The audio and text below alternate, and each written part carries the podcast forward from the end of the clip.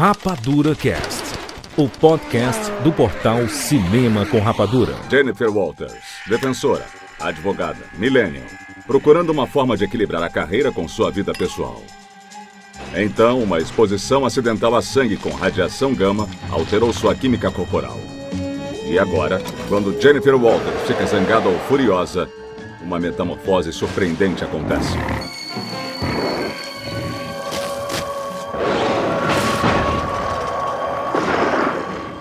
Criatura é movida por raiva. E é perseguida por trolls online. Não me deixa com raiva. Não vai querer me ver com raiva. Ela foi provocada até um ataque de fúria que a levou para a prisão. E agora, ela é vista apenas pelo espírito raivoso que se encontra em seu interior.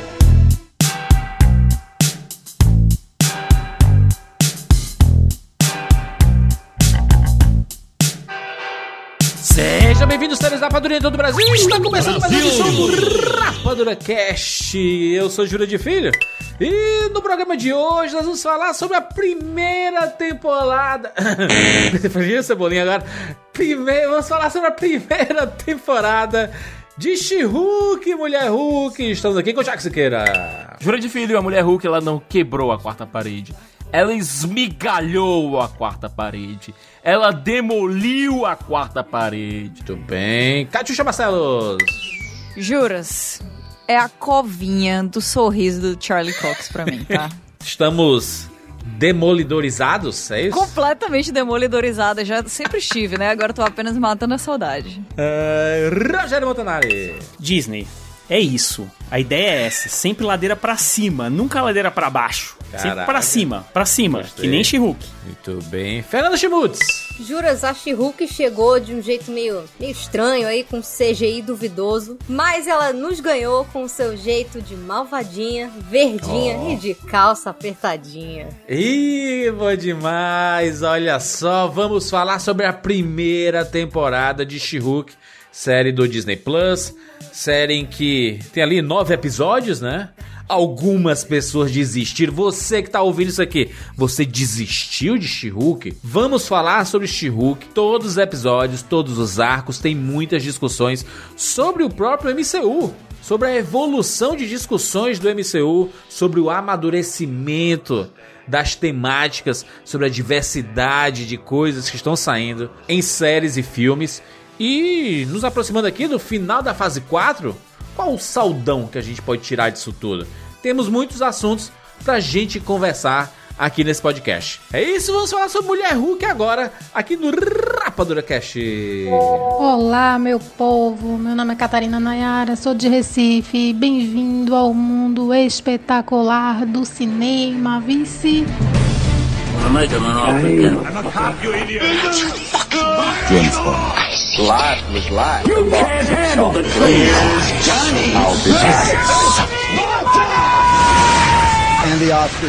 Rapadura Cast.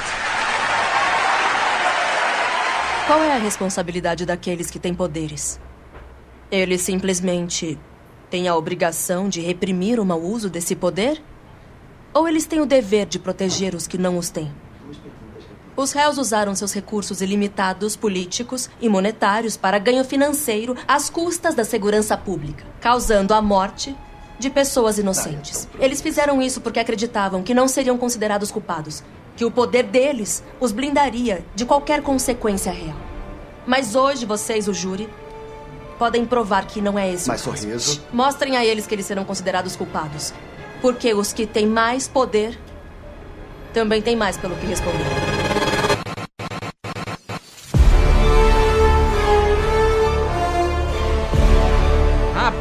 E não é que She-Hulk chegou, assistimos e causou uma certa surpresa, eu diria. Eu posso antecipar alguma coisa? Houve uma surpresa? Foi uma, uma sensação diferente? Porque eu sei que a expectativa da maioria, e nem vem com esse negócio de, ai não, eu sempre acreditei. Calma aí, né? Esse discurso de sempre acreditei é meu, né? Revisionismo, talvez? Eu tenho? Na verdade, tem uma curiosidade muito grande de saber a opinião da Katiusha.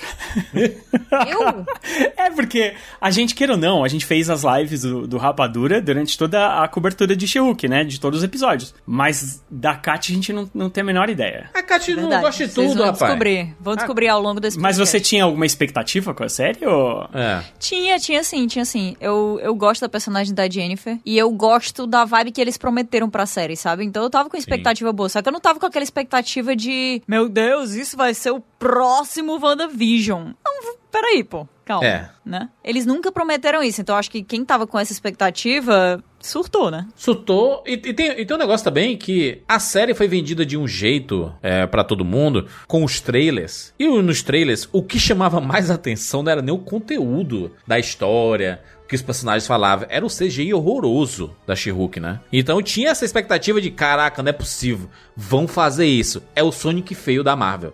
Será que vai ser essa coisa bizarra? Minha Nossa Senhora, dá tempo de mudar. Não mudaram, tá, gente? Não mudaram absolutamente nada. Do trailer, do trailer que saiu aos finalmente, não houve mudança. Na Ah, verdade, Juras, teve uma melhoradinha. Teve uma houve uma melhoradinha. piora, se queira, na verdade, né? Não, teve uma melhorada. Teve uma Caraca, melhorada. tiraram as coisas. Não, não podemos tirar esse elefante da sala agora. A gente sabe que o CGI foi um, um- uma pedra no caminho da She-Hulk. Foi uma pedra, ou não? É. Foi. Não tinha como não falar, gente, né? Aquela cabeça parada e o corpo mexendo e claramente não casando. A cabeça É, pequenininha, né? A, ca- a cabeça pequenininha, com o corpão. Muito estranho. E teve uma coisa muito esquisita também, que em alguns episódios, principalmente quando ela tava dentro do escritório como She-Hulk, eu não sei o que acontece, mas tinha alguns episódios que causava tal estranheza pra mim que parecia que a boca, sabe quando tá um milésimo de segundo atrasado do som? É. Tava desincronizada. Eu olhei e falei assim, gente, é PS1 isso aqui? Que rolou, não é mesmo? Assim, eu achava que eu ia me importar Tenso. mais, sabe? Pra ser sincera. É, quando eu assisti o trailer, eu estranhei muito. Eu achei bizarro. Me veio, assim, uma...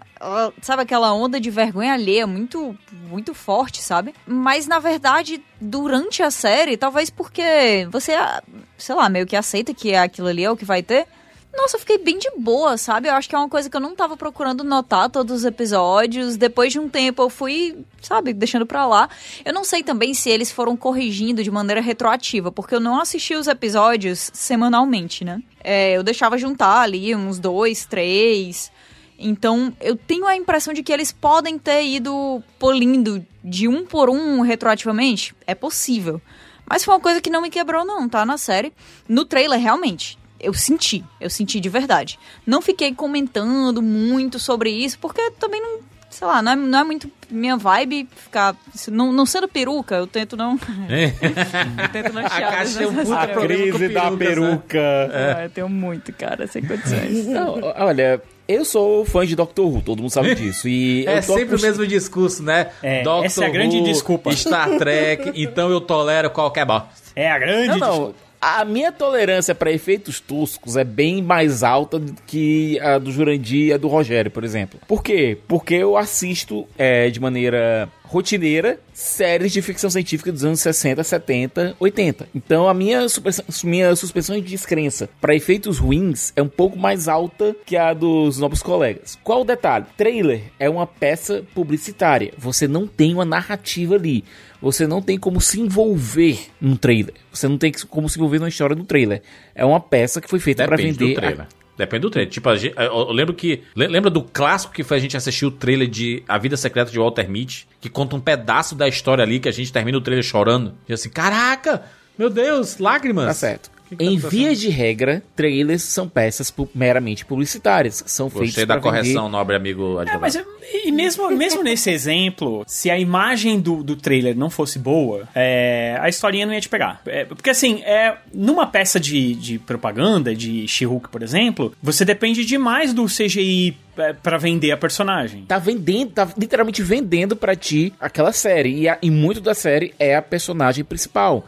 Então eles precisavam vender é, como estava a mulher Hulk, como ia ser mostrada a personagem título. E não te dá nenhum motivo para se importar com ela, porque, repito, é uma peça publicitária. O impacto do trailer, impacto negativo do CGI em baixa qualidade no trailer, é muito maior do que na série. Na série você vai passando, vai assistindo, vai se envolvendo com aquele mundo, vai vai entrando a suspensão de descrença você é, então, na hora que você entra dentro da narrativa, você já tem um pouco mais de suspensão de descrença em relação aos, a qualquer efeito especial ruim. Tre é aquela coisa, trailer é trailer, jogo é jogo, trailer é trailer, é filme série é filme sério. É, eu concordo, eu acho que um, um dos motivos pelos quais pegou tanto no trailer foi tanto porque eles não tinham ainda feito essa, essa passado esse, esse trabalho de polir realmente esse CGI, porque eu lembro que posteriormente eles fizeram isso com as próprias imagens, rolou Foi. até uma época do Twitter dizendo, ah, a Marvel ajeitou o CGI, e tava, tipo, semi-igual, né? porque, mas a gente só viu, é, sei Ela lá, melhorou um pouquinho a, re a renderização, né? Colocou uns Foi, dois computadores renderizou aí no computador melhor, sei é. lá. E aí, eu acho que no trailer, um dos motivos pelos quais pegou muito é porque esse reveal de como seria a Tatiana Maslany como She-Hulk, porque, é, é, na verdade, a pergunta sobre essa revelação, ela já tava aí há muito tempo, né? A galera tava reclamando do CGI da Marvel de antes, tava rolando essa coisa da crise dos efeitos visuais e tal já tava rolando. E quando o casting foi feito e era a Tatiana Maslany, muita gente comentou que, nossa, como que eles vão fazer para deixar ela é, parecida com, com a Jennifer Walters que a gente conhece? Como que vai ser a versão dela Hulk, né? Porque ela é muito pequena, ela é muito magrinha. Então, eu acho que a expectativa da galera acabou deixando ainda mais bizarra a situação. E uma coisa que, que eu falei, inclusive, na, na, na nossa cobertura, eu não gosto não gosto de jeito nenhum dos dois primeiros episódios da série, assim. É, porque eu, eu acho que um dos motivos é exatamente esse do trailer, que é assim, são episódios feitos para parecerem muito as séries mais óbvias da Marvel, as coisas, as produções mais óbvias da Marvel. Então, tem muita ação, aí tem o Hulk com a She-Hulk no primeiro episódio, e aí tem luta, e aí tem, cara, tudo que pode ter de pior num, num troço que tem um CGI ruim. Porque, é, para mim, o CGI, por que, que ele acaba afetando os efeitos e tal? Porque, assim, eu gosto de ser enganado quando eu sento na frente da TV. Eu quero ser enganado e quero acreditar que eu tô vendo uma mulher verde gigante é, que vira o Hulk porque o sangue dela misturou e tal. Eu quero ser enganado. E no primeiro e segundo episódio, é, o tempo todo você é meio tirado dessa história e pensa, meu Deus, como isso tá horrível e tal. Aí você vai esquecendo da história. Por quê? Porque a história também não acompanha, entendeu? E aí, como a Kat disse, conforme a série foi avançando, eu fui prestando menos atenção realmente no CGI, porque ele vai, porque a série vai dependendo muito menos disso. A série é sobre coisas muito maiores do que uma mulher verde que bate em todo mundo. Entende? Coisa que o primeiro e o segundo episódio tentaram mostrar. Conforme a história foi avançando e foi mostrando quem eram os vilões verdadeiros, é, quem era essa heroína, por que, que ela, por que, que ela tinha esse problema de ser Jennifer Walters e She-Hulk, é, como as coisas foram avançando e tal, e, e, conforme a gente foi explorando cada vez mais essa, principalmente essa personagem,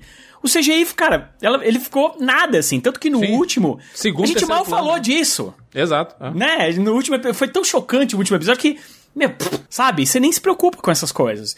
Então é uma questão de realmente de, de venda da série, sabe? E, e o primeiro e o segundo episódio, que foi o que eles colocaram no ar, né, no primeiro dia, foi o pior tipo de venda possível, na minha opinião, assim. Porque muita gente ficou ali mesmo, sabe? Nunca não assistiu mais. Eu acho o primeiro episódio bem ruim também. Assim, a gente chegou a comentar isso na cobertura nas lives, né? Mas eu acho que o meu principal problema com isso é que parece que nesse primeiro episódio eles tentaram fazer essa brincadeira da competição entre a Jen como She-Hulk e o Banner lá como Hulk inteligente, é. né? É, e aí o que, o que eu achei que o texto também foi muito fraco.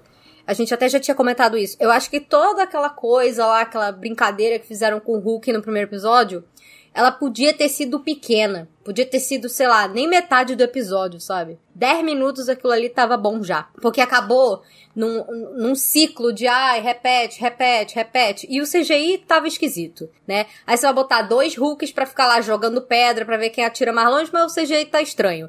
O diálogo mega raso, que foi uma coisa que me deixou muito chateada, eu tava com muito medo, porque a Disney, ela faz uma coisa já há um tempo que eu chamo de feminismo corporativo. Eles fingem que estão sendo inclusivos, mas eles falam coisas muito óbvias sobre feminismo é, sem propósito nenhum. Você não explora isso a fundo, você só joga ali uma frase de efeito e é isso. E eles vêm fazendo isso há muito tempo já. Tem uns anos que eles vêm aplicando isso em tudo dentro da Disney, né?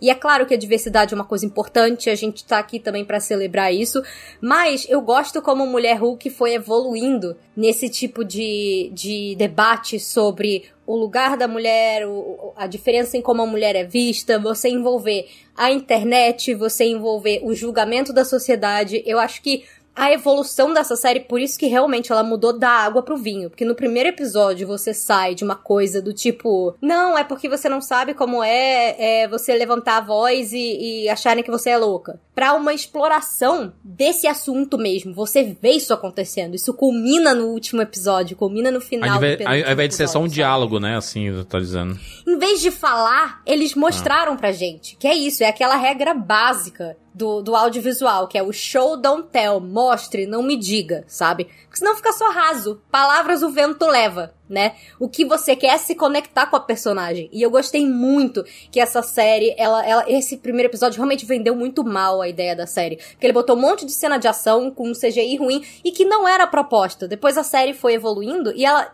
desde o início ela era pra ser vendida como uma coisa mais de, olha, é uma sitcom de advogados, vai ter parte cômica, vai ter a parte do trabalho dela, vai ter ela na vida pessoal e tudo mais, e ela também tem poderes. É, eu, eu, eu, eu fiquei com a impressão de que nesse primeiro episódio eles tentaram pegar uma parcela do público que nunca ia ser pega pela série, que tava com todas as armas na mão pra detestar a série, sabe? Eu acho que se basearam demais no CGI, que é o pior que a série tem pra oferecer, porque foi uma série com lançamento semanal de um episódio apenas, que eu considero também um erro nesse tipo de série. Pra mim deveria ter sido lançado de dois em dois e. Três em três, lá, talvez, né? 3 em 3 seria ideal porque são nove episódios, né? Mas na verdade, originalmente eram 10, então acho que de dois em dois, eh, se fossem 10, funcionaria até, até melhor, né? É. Eu acho que o primeiro episódio, ele é um, um desserviço à parte do público que quis dar só uma pequena chance, porque se ele tivesse junto com o segundo, já ia dar pra entender muito melhor qual era a vibe, já ia dar pra entender como eles estavam mex- mexendo ali no universo, como era que a, que a audiência sentia, mas acho que o primeiro episódio, ele colocou muita luta, muito CGI, muito Hulk sem ser ela, né? Ela como uma personagem bastante secundária até na própria história. E eu acho que deu todas as, sei lá, todas as desculpas para as pessoas que não querem assistir o, segundo episódio em diante. De dizerem que, ah, detestei porque lá vai, mais uma Mary Sue, alguém que pega os poderes e sabe usar imediatamente. E, tipo, beleza. Mas a, a questão inteira não era, não era isso, entendeu? Tipo, o conflito dela sendo a mulher Hulk não era aprender a usar os poderes, né? A gente já viu várias vezes essa mesma história de origem, que ah, a, a pessoa é estranha com os poderes dela e ela demora muito tempo pra saber usar, e aí acaba o primeiro arco da história daquela pessoa, sob o, o- aquele manto daquele herói, com ela sabendo usar um pouquinho melhor os poderes. Que eu acho interessante, eu gosto de verdade, mas que é legal também de vez em quando a gente ter uma variação dessa questão, né? Sim. Quando a pessoa acaba de conseguir os poderes. É tipo a Rey, né? A Rey de Star Wars, o pessoal reclamou muito disso dela, né? Que ela já sabia muito, muita coisa, né? Chamava ela de Mary Sue. Mas reclamou errado, tá? Porque a Rey era, era, da, era do gueto, né? Ela já tinha vivido muita coisa ali pra, pra chegar ali no... E, e também o Hulk- você trazer o Hulk tanto num espaço tão grande dentro do primeiro episódio, é, você, tá ten- você tá provando uma coisa que eles estavam falando o contrário. Que assim, vamos trazer o Hulk porque a, porque a She-Hulk sozinha não consegue atrair o público, entendeu? E a coisa que a série depois. E, e se, e se o que, se o que a Kat falou é, é- for verdade, que eles fizeram esse episódio pra atrair a galera que já tava com pedras na, na mão, eu fico imaginando quando eles chegaram no último. Porque assim, é, você atrai o cara pro Marapuca pra ele mesmo, tá ligado? Porque. Mas eu acho que foi proposital. Cara, essa galera não chegou no último. É isso que vocês não, é isso que vocês não vocês estão esquecendo, eles não chegaram. Mas eles estão vendo a Eles reação da continuaram internet. reclamando sem ver. A reação da internet foi muito positiva pro final da série, né? Então, isso reverbera um pouco em quem desistiu. Disse assim, pô, será que. Será que vale então acompanhar? Perdi alguma coisa, assim, né? Porque, sendo bem honesto, cara, são episódios de 30 minutos. Você maratona isso rapidinho, né? No fim de semana aí, que você tiver em casa fazendo nada, tu maratona isso aí. Ah. Numa tarde, se você estiver fazendo nada. Eu assisti, eu assisti três episódios em, sei lá, uma hora e pouquinho, pô. Nos quadrinhos a gente tem essa coisa de personagens derivadas, né, de deriva derivações femininas de personagens masculinos. Você tem a Mulher Hulk, você tem a Batgirl, Batwoman, Supergirl, Superwoman, Aquagirl, sabe? Existiu esse esse trope, essa esse clichê de você fazer personagens femininas derivadas de personagens masculinos. Mas a grande questão foi sempre fazer alguma coisa interessante com essas personagens que mostrassem quão diferentes elas eram desses personagens masculinos. No caso da Mulher Hulk, a grande diferenciação veio com o John Byrne, que é esse roteirista de roteirista e desenhista de quadrinhos que é, recriou o Superman nos anos 80, fez um trabalho estupendo no Quarteto Fantástico, tem um, um corpo, de de corpo de trabalho nos X-Men maravilhoso. Só que ele quis fazer algo menos sério. Ele quis fazer algo um pouco mais voltado para a comédia de ação. E ele trouxe essa coisa da personagem quebrar a quarta parede, de vez em quando interagir com ele mesmo, com o próprio John Byrne. Fazer uma coisa diferente do Hulk, não fazer uma, uma, uma outra monstruosidade que sai por aí mal compreendida e destruindo tudo. A Jane ela é extremamente feminina, ela é extremamente inteligente, é extremamente sagaz, ela tem um senso de humor muito próprio. Isso já é uma diferenciação muito grande em relação ao personagem do Hulk fazer com que ela é, tivesse essa vontade de ter a, essa vida civil dela de advogada, continuar com essa vida civil, ter um corpo de amigos próximos. O Hulk, ele sempre teve aquela questão de, ah, eu sou um monstro atormentado, a música é triste e tal. A Jen não. A Jean ela sempre foi pautada mais pela diversão, mais para aproveitar a vida do que o Hulk na questão de ter que carregar um piano, o piano triste todo em todo final de HQ, sabe? Exato. E tu vê, Sicas, como isso é uma coisa importante, porque na verdade faria sentido se a gente acompanhasse toda essa dificuldade dela ao conseguir esses poderes e essa sensação de que agora ela tá presa nessa situação. Mas a verdade é que a gente já acompanhou esse arco de personagem durante vários filmes, porque a gente já conhece o Hulk há muito tempo. A gente já viu esse conflito emocional dele, a gente já viu esse desespero dele é. por ser um monstro, porque, por não conseguir se controlar. Em um universo onde agora tá mais do que estabelecido que existe uma maneira de suprimir poderes, um arco desse tipo ele nem faria sentido, sabe? Então o arco dela teve que ser algo voltado mais pra diversão, algo mais é, calcado na na estranheza de você ter essa advogada Hulk. É, advogada Hulk, pra fazer uma referência ao título em espanhol, né? Abogada, né? Abogada, Abogada Hulk. Abogada Hulk. Ó, oh, sobre esse negócio de suprimir poder, tá? Eu acho que depois isso aí vai, vai dificultar para eles em outras histórias de origem, porque Sim. esse tipo de, de, de, história de origem aí é legal, né? Esse, essa, esse desconforto com a sua condição nova depois dos poderes é uma coisa que é muito interessante da gente acompanhar. Tudo que eu tô dizendo é que talvez não fosse tão, tão bacana, tão novo, tão envolvente acompanhar o mesmo arco de personagem com a Jennifer Walters que a gente já acompanhou com Bruce Banner. Inclusive, uhum. Kat, essa, essa parada de usar esse dispositivo para você não conseguir se transformar e tudo mais, talvez seja algo que reverbere futuramente nos X-Men, né? Que imagina você ter esse dispositivo que faz com que a sua mutação não se manifeste. E isso pode ser é, assunto pra, depois, porque eu acho que vai ser abordado isso. Vai ser uma das temáticas dos X-Men. Vai ser a tentativa de supressão, essa cura, né? Cura da mutação, entre aspas. E uma coisa que aconteceu aqui bastante foi as pessoas não respeitarem o negócio, né? Então pode ser que é, o próprio Abominável tirou né, para fazer ali a sua palestrinha. A própria She-Hulk deu uma porrada no negócio lá e, e, e virou a She-Hulk. Então, assim, pode ser que mais pra frente seja essa a questão. Tipo assim, olha, esse negócio aqui não tá funcionando. A gente, tem, precisa de, a gente precisa pensar numa coisa mais definitiva.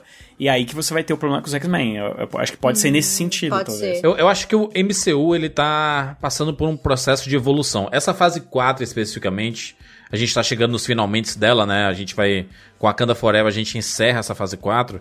E eu acredito que foi um processo muito de entender em qual ponto a Marvel Studios está, né, relacionada ao MCU especificamente, ao universo cinematográfico aqui, que está mixando, né, filmes e séries, que é uma coisa que a gente não tinha antes, né, até antes de Ultimato a gente não tinha essa parada de, é, de série, né, o seriado fazendo parte dentro do universo estabelecido nos cinemas. E a gente está vendo um processo de amadurecimento da, da Marvel, e de, e de temáticas também, e de formas de contar histórias. Porque antes o MCU era muito fechado. Aqueles dois, três filmes que passavam nos cinemas por ano ano, né? E a, a, história progredindo dentro do universo de cinema. Quando você tem mais produções no ano, mais séries e mais filmes sendo feitos, você abre o escopo e abre a possibilidade de, de ter histórias mais costumeiras. Porque normalmente as histórias da Marvel são assim: o mundo tá acabando, vem um, um, super alien de não sei da onde, vem uma super tecnologia que vai ter que juntar todo mundo para brigar. É sempre um negócio muito maior do que a vida, né?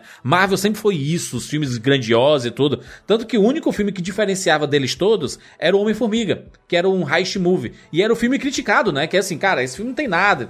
É só um filme de comédia, de, de assalto. Ah, tem nada a ver esse personagem aqui, não sei o quê. Sempre foi muito criticado dessa forma, inclusive por mim.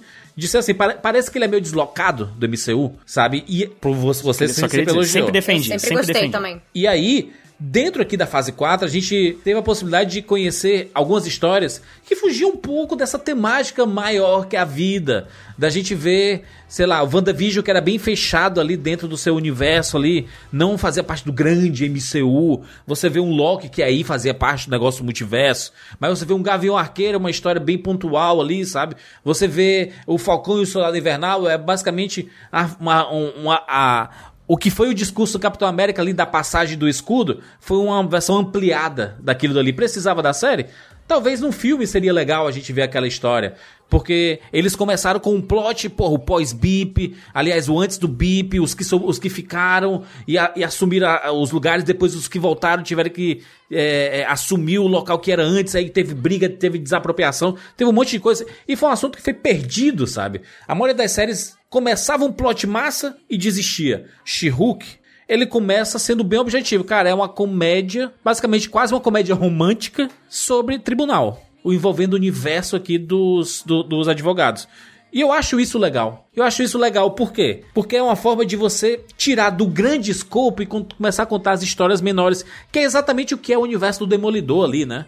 É os kitchen, cara, é ali, é o bairrozinho. Vamos contar aquelas histórias ali. E não é só. A gente não vive só de Homem de Ferro Thor, não, sabe? Tem outras histórias para serem contadas. Só que grande parte do público foi acostumado de outra forma. Então é difícil, eu entendo porque é difícil um, um, uma pessoa começar a comprar essas histórias tipo Lobisomem da Noite, o próprio Cavaleiro da Lua, que meio que não faz nem parte do MCU direito, sabe? Umas histórias mais pontuais. Então eu entendo a, rejeição inicial das pessoas com She-Hulk. É realmente complicado. E começando com esses dois episódios, talvez seja um pouco mais complicado de casar, de você comprar a história, né? Uma coisa que é muito triste, assim, é que eu acho que não só por conta disso, mas justamente porque a galera que a série acaba meio que criticando não continuou assistindo, talvez eles tenham perdido uma chance legal de ver o desenvolvimento dos temas da série, que acabou sendo muito diferente do que a gente vê do tipo de problema que um personagem do MCU tem, que era isso que a gente tava falando, né, do a pessoa descobrir novos poderes, ter que adaptar a sua vida a essa nova realidade e tudo mais. E aqui, no caso, eu acho que o charme da, da She-Hulk é que ela não tenta meio que ser uma super-heroína. A graça é que ela quer viver a vida dela normal. Ela não, ela não quer o holofote, ela não quer a fama, a atenção que vem com você ter esses poderes. Ela não é uma lutadora, era o que a Kátia tá falando. Ela é magrinha, pequenininha, meio nerdzinha, ela não tem nada a ver com aquilo ali. E a própria Tatiana Maslany falou numa entrevista pra, pra Disney D23, que é o fã-clube da Disney, que tem a convenção e tudo mais, eles têm uma revista e ela, eu tava lendo e ela deu uma entrevista falando que o que atraiu ela de início na personagem foi justamente o tipo da ingenuidade que ela poderia trazer para a personagem justamente porque é uma personagem que estava deslocada do MCU. Então eu acho que até com essa quebra de quarta parede que ela vai fazendo, várias inclusões de personagens, coisas aí que ela vai se ligando mais, mas ela tá meio que de fora ali, olhando tudo, sem entender. Chega essa galera com superpoderes, quebra a corte, é, enfia ela em roubada, ela acaba obrigada a defender o, o, o Abominável, por exemplo, que era um cara que ela não queria. E eu achei muito legal a gente ver essa, essa transição dela querer renegar essa vida de heroína e os momentos em que ela vai se dando conta de que, poxa, tem vezes que eu, como Jennifer, não posso fazer nada, É. mas a She-Hulk pode.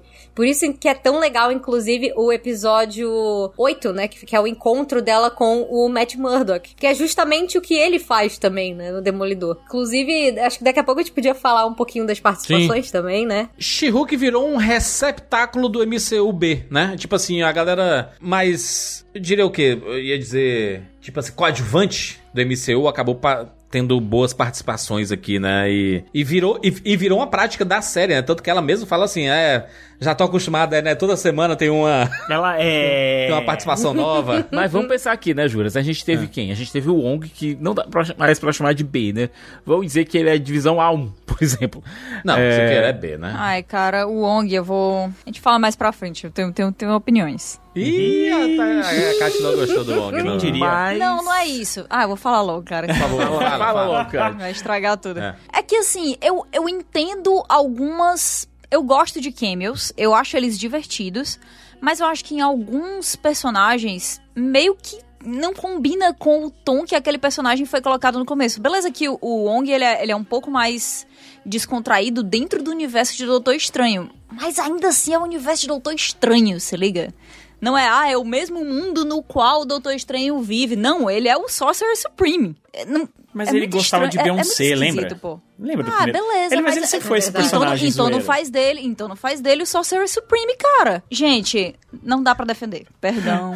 Dava pra colocar outro personagem. Coitado, gente, ele só queria coisa. ver os sopranos Mas sem ele tomar já tá meio spoiler, que cara. aparecendo em Tadinho. todos os filmes e séries, assim, né? Ah, Ele tá não, um- meu, meu problema não é com a, com a aparição dele em She-Hulk. Meu problema é que, porque mudaram completamente o tom dele e fizeram uma coisa ultra galhofa de uma das coisas mais sérias, mexendo com o multiverso e, e com, com as timelines, que são uma das coisas mais delicadas que a gente tem aqui é, dentro do MCU. E aí fizeram o. o o Wong ser piada pronta o tempo inteiro. Ele aparece. eu e eu não tô dizendo que eu não acho o cara carismático. Pô, eu adoro. Eu adoro o Wong. Eu acho ele muito legal. Mas eu acho que é perigoso isso que eles estão fazendo, sabe? Porque enquanto você coloca uma série que tem um tema muito mais leve, que tem alguns personagens que podem aparecer e funcionar dentro desse tema mais leve, tem certas coisas que, na minha opinião, não funcionam tão bem. Lidar com. ah, Assim, um personagem que tá tão intimamente colocado dentro do controle desse multiverso como o Wong. Desse jeito, é, é meio estranho, né? Ele acabou se tornando um mago supremo por hierarquia, assim.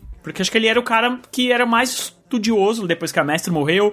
Teve as coisas todas que aconteceram no primeiro filme, tipo, morreu um monte de gente, teve um monte de gente que saiu, né? Que, que foi lá O pra Doutor aquela- Estranho não é a É, ele pessoa virou mais Mago Supremo porque responsável, o Doutor né? Estranho foi, foi blipado, O né? Doutor Estranho não é, não é, pas- é particularmente responsável, mas vocês vão negar que existe um tom do Steven Strange que não tá sendo colocado aqui no Wong e que também não Sim. tinha na primeira Maga Suprema? Não, mas vamos pensar que o Wong, aos poucos, ele foi ganhando um tom um pouco mais humorado. Bem humorado. No primeiro filme do Doutor Estranho, de fato, ele era um pouco mais sisudo. Tanto é que quem quebrava um pouco isso era o próprio Steven quando chamava ele, por exemplo, de Beyoncé. Na segunda aparição, é, na segunda aparição dele, É muito bom isso. teve aquela piada que eu gostei bastante do deles estarem juntos lá no, no Sanctum e tal. E disse, rapaz, vamos comer um sanduíche? Rapaz, não, eu tô aqui com um dinheiro. Você nunca paga. O que é que você tem? Eu tenho aqui uns 200 dragões, mas dá o quê? Uns 2 dólares. Eu pago esse, negócio aqui. A- Naquela coisa de relação mesmo, meio sem querer puxar o, o, o clichê do Benedict Cumberbatch, mas algo realmente Sherlock Watson. Daí pra frente, o- a gente passou 5 anos sem ver o Wong, com o Wong tendo que arcar com o ônus de se tornar o Mago Supremo no meio daquela confusão do Blip. Mas não existe peso emocional nisso aí, que era pra ser uma das coisas mais pesadas de todas Sicas. Tipo, o- eles colocaram esse cara pra ser o personagem que é conhecido como alguém que faz rinha ilegal de super-herói, se liga? Não, e a justificativa que ele deu, ele deu uma justificativa, ele precisava treinar. De boa, a mestra, a mestre, ela não preparou ninguém pro negócio, tá ligado? Ela, tipo, ela sabia que ia morrer e mesmo assim ela não preparou ninguém. Acho que o mais próximo que poderia ficar perto dela é o. Como é que é o nome dele? É. O Mordo, O Mordo. Eu acho que o Mordo seria talvez ah, o caminho natural pra ser o mestre, que é o cara mais justo, não sei o quê. tanto é o que foi o que aconteceu naquela outra linha temporal, né? Aqui sobrou pro Wong por É, eu acho que caiu no colo do Wong, sabe? Porque assim, cara, não. Cara, não pode ser o Doutor Estranho, tá ligado? Porque o estranho, ele é. Você viu que ele fez um Homem-Aranha, entendeu? É o cara que Ele é não dá. responsável. Então caiu no, caiu no colo do Wong isso, assim. Não, Claro eu que acho não pode, claro que não pode ser dentro disso aqui que a gente tá falando, mas eu não tô falando da, da existência do universo como ele é, eu tô falando de escolhas de roteiro que Sim. levaram o universo a ser como ele é atualmente. E colocar o Wong como uma coisa meio galhofa e ao mesmo tempo colocar ele dentro dessa posição de Mago Supremo e, e a figura no, que atualmente tá mais no controle do multiverso dentro do MCU é uma escolha de roteiro. E é uma coisa que, me, que como audiência, Mas isso é me ruim? faz olhar pro... M- Não eu, não, eu não tô dizendo que é necessariamente ruim, eu tô dizendo que me faz olhar como audiência pro MCU inteiro como uma coisa, assim, em um tom Sim. que é tão completamente diferente do tom que eu enxergava na época, antes de, de Ultimato e antes de Guerra Infinita, que é como se tivesse se tornado uma propriedade intelectual totalmente diferente, sabe? Mas, mas, Kat, eu sinto que é uma decisão criativa da Marvel de transformar essas viagens temporais que o Wong faz em algo mais leve. Eles queriam transformar o multiverso em algo mais leve. Então, Não, e- colocar e o lembrando, Wong eles como não estão líder explorando ali... exatamente o multiverso. Quem tá fazendo isso é o Strange. Não, eu sei, mas, mas, por exemplo, se o Wong fosse um cara sério, mas se o Wong fosse um cara mais sério, não ia deixar o Strange fazer o que ele faz. Principalmente em Homem-Aranha, por exemplo. É, nem entendeu? por- eu acho que nem por questão de seriedade, por questão de, ah, meu Deus do céu, lá vem esse. É, então, mas é uma. Cara, então, mas aí o cara abriu vários É aquela buracos. coisa do, ah, não vou conseguir conter ele, né, de qualquer forma. Tipo, quando ele cisma com um negócio, ele vai lá e faz. Eu, eu acho que ficou bem essa dinâmica de Sherlock e Watson. O Wong é o mesmo. cara da piada, é tipo gente. assim, ah, vamos lá então. Vocês lembram? É, ele é o cara da piada, sim. Vocês é lembram lá de. Vingadores Ultimato? No momento lá do Portals, que tá chegando todo mundo pra lutar contra o Thanos, a única piada do, da- desse momento é do Wong. Que ele fala assim: você trouxe todo mundo, e ele diz assim, ah, eu- você, que- você queria que eu trouxesse mais? Tem aí todo mundo. Mas não, sei o quê." não é uma piada, não é uma piada no sentido, ah, vou fazer uma piada que não é.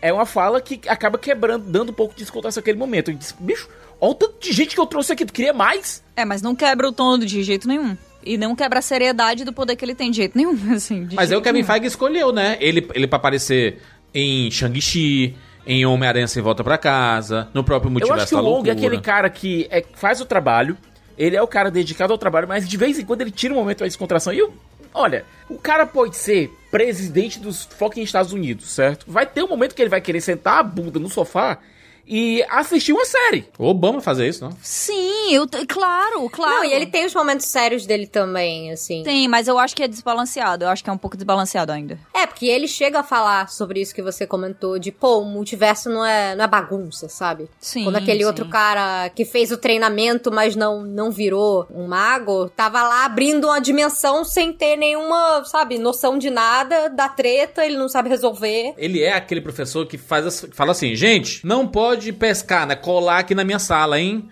Vou ao banheiro, mas não pode colar, tá? Ele dá uma Volta piscadinha daqui ainda. 15 minutos. É, exatamente. Ele é tipo esse. Ainda avisa, volta em 15 minutos, viu? Se comportem. É o Wong, ele faz esse papel aí, né? De. Não, eu gosto muito leve. do Wong. Eu gosto do Wong do jeito que ele usa os poderes dele, eu gosto do tom dele. Meu problema com o tom dele é ele ao mesmo tempo ter esse tom, ser esse personagem, tá com a presença tão ligada a esse tom e a essa galhofa e ser um Mago Supremo, sendo que a gente entendeu que a figura do Mago Supremo na, na fase passada do MCU era uma coisa de tom completamente diferente dessa. É que alivia, eu entendo o que você quer dizer. Alivia o, alivia o, o peso do, do universo. A né, Ansi, ela, ela também conseguia ser engraçada às vezes. Aquela interação dela com o Hulk lá em Ultimato foi muito boa. E ela fazendo realmente... Sim, mas é que a Tilda Swinton, ela tem uma classe, né? Que parece que, que ela tá fazendo piada com Aquela a... parada que Ela vou fazer. Eu vou fazer uma piada, mas vou Ela tirar tua pose. alma de dentro do teu corpo, assim, sabe? Ela consegue fazer uma piada com estilo, né? E aí, É. assim, o, o Wong não, ele já tem uma cara de, de ironia, assim, que é, é Você olha pra cara, eu pelo menos, eu olho pra cara dele e dou risada. Não, cara, aqui não existe distância. Não existe distância. A Tilda Swinton, você olha pra cara dela e pensa, essa mulher tem sabedoria 20, eu Tem, sou uma porta. exato, é. E você olha pro Wong e pensa, esse cara beberia numa mesa da escola comigo, cara. Ah, e Deveria. beberia mesmo, e ainda assistiria o Sopranos contigo, Sem entendeu? pro- pô, sem problema. Eu acho cantaria nada. Hotel Califórnia, assim, Não tem uns um. professores de faculdade que vão beber com os alunos aí? É isso aí. É o Wong aí. O Wong seria Ele não essa- ficou amigo lá da, da menina lá, da... A Madsen. Madsen. Madison. Eu acho que rolou algo ali, viu? Pessoalmente, eu acho que rolou algo ali. Não, sei- é, não sei se foi ah, só amigo, não, hein? Eu acho que foi só tô Um dos amizade. grandes problemas dessa série é que eles não perceberam qual a Madison ia ser incrível. Mas, mas Siqueira, por favor, pro, prossiga. A gente teve Tu, tu, tu falou do Ong, mas antes a gente teve o do Hulk, né? O Bruce Banner. Foi uma participação especial, né? É aquela coisa, como faz parte da mesma franquia, entre aspas, né? Franquia Hulk, faria sentido a aparição dele. Ok. Agora, o que me pegou realmente foi a, é, foi a escolha, e eu vou dizer uma escolha muito boa, de personagens completamente aleatórios pra aparecer. Tipo, o Porco Espinho, o Agli, o Homem Touro, Já esquecemos esses, né? Todo mundo com. Né? Gente. A, a. Gangue da Demolição. Não, eles foram legais. Passou como lágrimas na chuva. Não, a- a- cara, não é por nada, mas. foi bacana, E outra coisa, bacana. o, o Agli, ele é mutante. Ou seja, a gente tem mais um mutante aparecendo por aí. É, A primeira mutante com M maiúsculo que a gente viu aparecendo dentro do MCU foi a Kamala Khan, certo? Que a atriz sonora fez questão de ressaltar que ela é mutante. A gente teve o El Agli, que é, é mutante nos quadrinhos e aparentemente não tem uma outra explicação para os poderes dele é, dentro do, do MCU. Então eu vou tratar ele como mutante até que alguém me diga o contrário. Então a gente tem, tem esses conceitos pipocando aos poucos, assim, bem na beirada do universo. E eu acho interessante isso acontecer nessas séries que querem lidar mais com a questão do cotidiano. Você tem agora pessoas como o Homem Sapo. Que vem o Tony Stark, vem esses heróis por aí, querem fazer seus próprios Que quer, né? É personagem É, Kick-Ass. Kick-Ass aí. Mas eu acho interessante esse, esse pessoal pipocar, porque vamos pegar o mundo que a gente vive, certo? Você tem influenciadores que têm milhões de seguidores, é, e você tem gente com dinheiro que quer ser influenciador. E que às vezes se arrebenta consegue. todinho- Não consegue. Se a gente colocar isso no dentro do universo Marvel, considerando que os super-heróis lá têm status de celebridade, e a gente sabe que eles têm status de celebridade, obviamente iriam ter é, pessoas que queriam fazer a mesma coisa, que queriam ter esse, esse status de celebridade como super-heróis. É, o que, o que me incomoda inicialmente nesse tipo de temática, e foi o que me incomodou, me incomodou aqui no começo da série, foi de tratar assim, cara, o mundo é dos super-heróis mesmo, é, todo mundo aqui, do nada surge um cara de chifre, tá tudo de boas, ela é a She-Hulk, cara, já, já, já- a gente tem um, um Hulk aqui na família, é mais uma, sabe? Do nada, assim, a ace- a aceitação muito fácil desse universo de super-heróis, sendo que tudo que a gente via era muito maior que a vida, né? Era o Capitão América, a Viúva Negra, que era uma... Olha, uma- o, o melhor exemplo pra isso é Dragon Ball, Stealth, certo? né? Aquele mundo, metade da população desapareceu depois apareceu do nada. Mas aí não voltaram super-heróis, entendeu? Eu tô falando não, eu sei, eu só isso. tô dizendo que o estranho, o esquisito, virou parte do cotidiano dessa galera. O que eu tô falando é, é a, é a, a fácil aceitação do, do universo super-heróis, é isso que eu tô falando. Pra mim ficou muito muito óbvio que virou a chave meio que rapidamente, sabe? Nessa série virou a chave. Se queira homem, pome, touro do nada, o cara de porco espinho, e, e é o, o cara que é imortal e cai do, do, do negócio lá Não do. foi, não foi do nada, eles estavam ali no meio de, uma, rápido, de um lugar gente. onde eles eram aceitos, onde eles eram mais ou menos comuns. Porque aquilo era uma sessão de terapia. A gente não viu essa galera interagindo no meio da cidade, por exemplo. Mas eu acho que interagiu, né? Porque eu acho que um homem touro é difícil de esconder, Não, não, né? interagiu, mas a gente não viu. A gente não viu. A gente viu eles interagindo ali no meio, dentre eles, dentro daquela, daquela sessão de terapia ali. E, juras, existem personagens B, existem aquela, aquela galera meio sub, sub, Sim, é, a gente só sabe? vê recorte, né? Assim, a gente só vê o recorte, o recorte maior que a vida, que a gente fala, né? A gente só via essas coisas maiores. A gente só via a Gisele Bündchen, não via a- o desfile de moda ali da, da marca de roupa da esquina, entendeu? É, cara, é a diferença entre a gente assistir um, um show da Billie Eilish e a gente tá em um barzinho e ter uma pessoa com, tocando voz e violão. Essas pessoas estão no nosso dia a dia. Elas têm talento também, elas têm, elas buscam a mesma coisa, mas, mas elas não são superstars gigantescas e que estão lidando com as coisas que, sabe, com, as questões que mais importam no mundo e que têm impacto mundial. Demolidor é uma prova disso, né? O Demolidor, ele é esse personagem, né? Que lida ali no bairro dele e é isso aí, né? Ninguém, ninguém sabe muito bem o que tá acontecendo.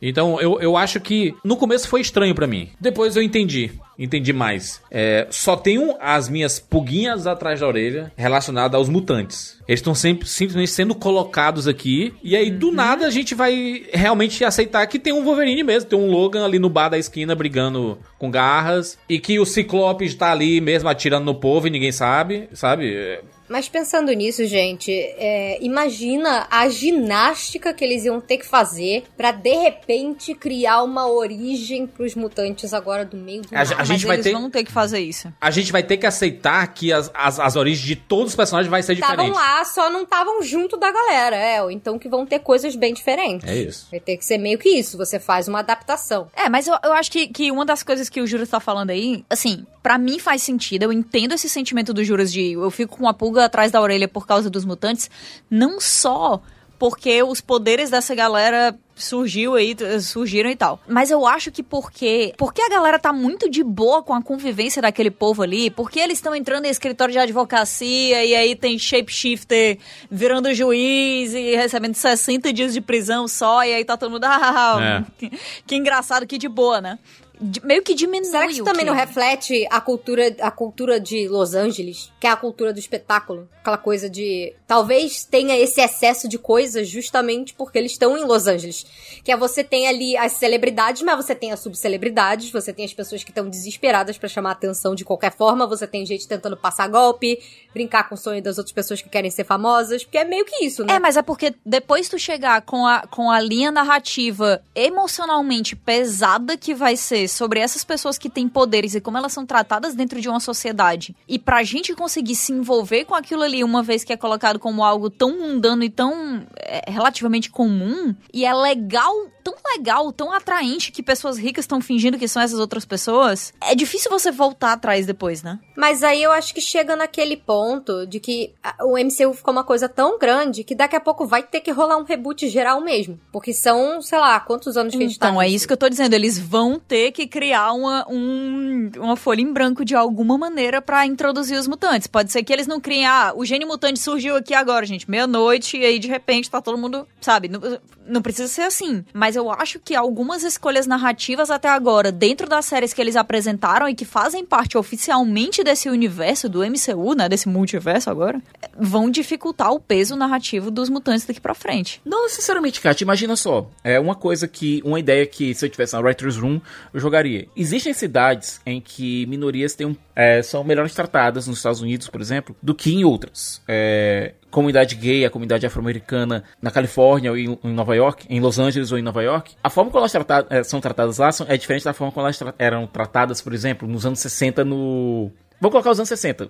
Essas cidades sempre foram muito, entre aspas, cosmopolitas. É, imagina uma pessoa negra, é, uma, pessoa, uma pessoa afro-americana, nos anos 60, no meio do sul dos Estados Unidos. E essa mesma pessoa em Los Angeles ou em Nova York. Eram tratamentos diferentes. Então você pode ter esses centros mais cosmopolitas, e pode ser utilizado inclusive como, como alegoria, é, esses centros mais cosmopolitas que abraçam mais essa diversidade e tal, e, ter, e terem é, bolsões dentro dos Estados Unidos que são um pouco mais intolerantes. Eu acho que seria uma ideia interessante para explorar. E, e, sabe o que eu acho também que pode acabar acontecendo? É, primeiro que eu, que eu acho que o último episódio de She-Hulk, ele meio que já, de certa forma, mostra que não é pra gente levar tão a sério assim o que a gente viu nessa série, né? Ele, ele já Sim. brinca com o próprio universo é, e a gente tava até meio preocupado com isso tal. E aí realmente veio esse último episódio e falou: olha, gente, aqui é uma brincadeira. Olha, olha como ela pula da tela, sai da tela e entra de novo.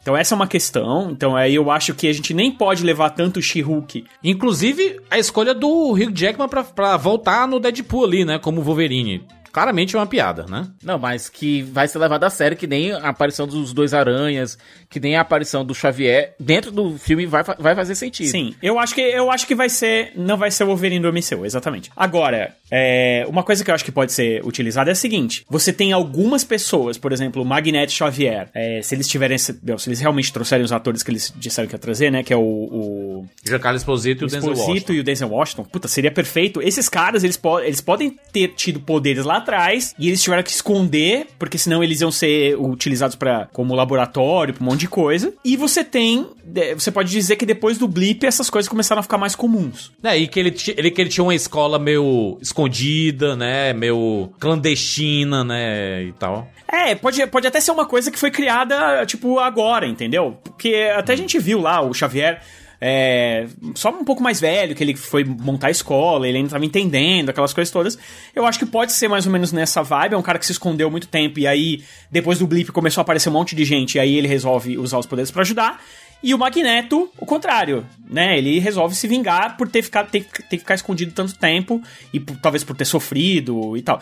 Até o Homem-Boi aí, da- do, do She-Hulk, ele fala que foi um. Foi um. Foi um experimento, né? Então, assim. Experimento que deu errado. Tem um monte de gente aí que pode estar passando por esse tipo de coisa, que a gente não viu ainda, entendeu? É, o próprio Hulk, mesmo ele tá fugindo do mundo inteiro porque os caras querem usar o sangue dele pra fazer experimento. Então é uma coisa que não foi explorada ainda. Isso aí aconteceu lá atrás. Hoje o Hulk é uma celebridade, cara. Eu sei, mas, mas o que eu tô falando, mas é uma coisa que tá nesse universo, mas que nunca foi explorada com muita ênfase. E aí, de repente, em X-Men pode ser explorado com ênfase, entendeu? Agora, um personagem que eu acho que, por conta dos eventos de She-Hulk, de Mulher Hulk, é, vai ter que ter. Esses eventos vão ter que reverberar na, na série própria dele é o Demolidor. Porque se fosse só um casozinho com a Jen, tudo bem. Agora, conhecer a família e tal, eu acho que vai ter pelo menos uma cameo. Não da Mulher Hulk, mas da Jen. Uma cameo de uma cena, duas no máximo. Dela na série dele dizendo: Ah, como é que você tá? Tá tudo bem e tal. Só uma, uma ligação dessa. É um relacionamento que não, vai, não tem como prosperar por muito tempo, porque eles estão vivendo em pontas diferentes do país. Ela fala que foi só uma semana, não vai ter nada disso, eu acho. E vamos considerar, né, são, dois, são duas pessoas que adoram múltiplos, múltiplos relacionamentos. né? É, pô. Quem go- duas pessoas que gostam de namorar. Eles só tão curtindo, pô. Deixa os caras E vamos e curtir. convenhamos. A verdadeira dois- paixão deles é a lei. Exato. Mas olha, os dois estavam precisando disso, né? Vamos e convenhamos. Pô, na hora que você encontra Matt Murdock, quem não precisa, né? Com aquele É, sorriso. A pergunta é essa. Não é, Com aquele gente. sorriso hum, Pô, aquela covinha. Aquele maldito sorriso. Vamos ser óbvios aqui, né? Aquele sorriso é de quem recebeu um carimbo no, na sua carteira de trabalho, né? Quem tava desempregado e recebeu assim: olha, agora você vai ter alguns anos de MCU, rapaz. Toma o carimbo, né?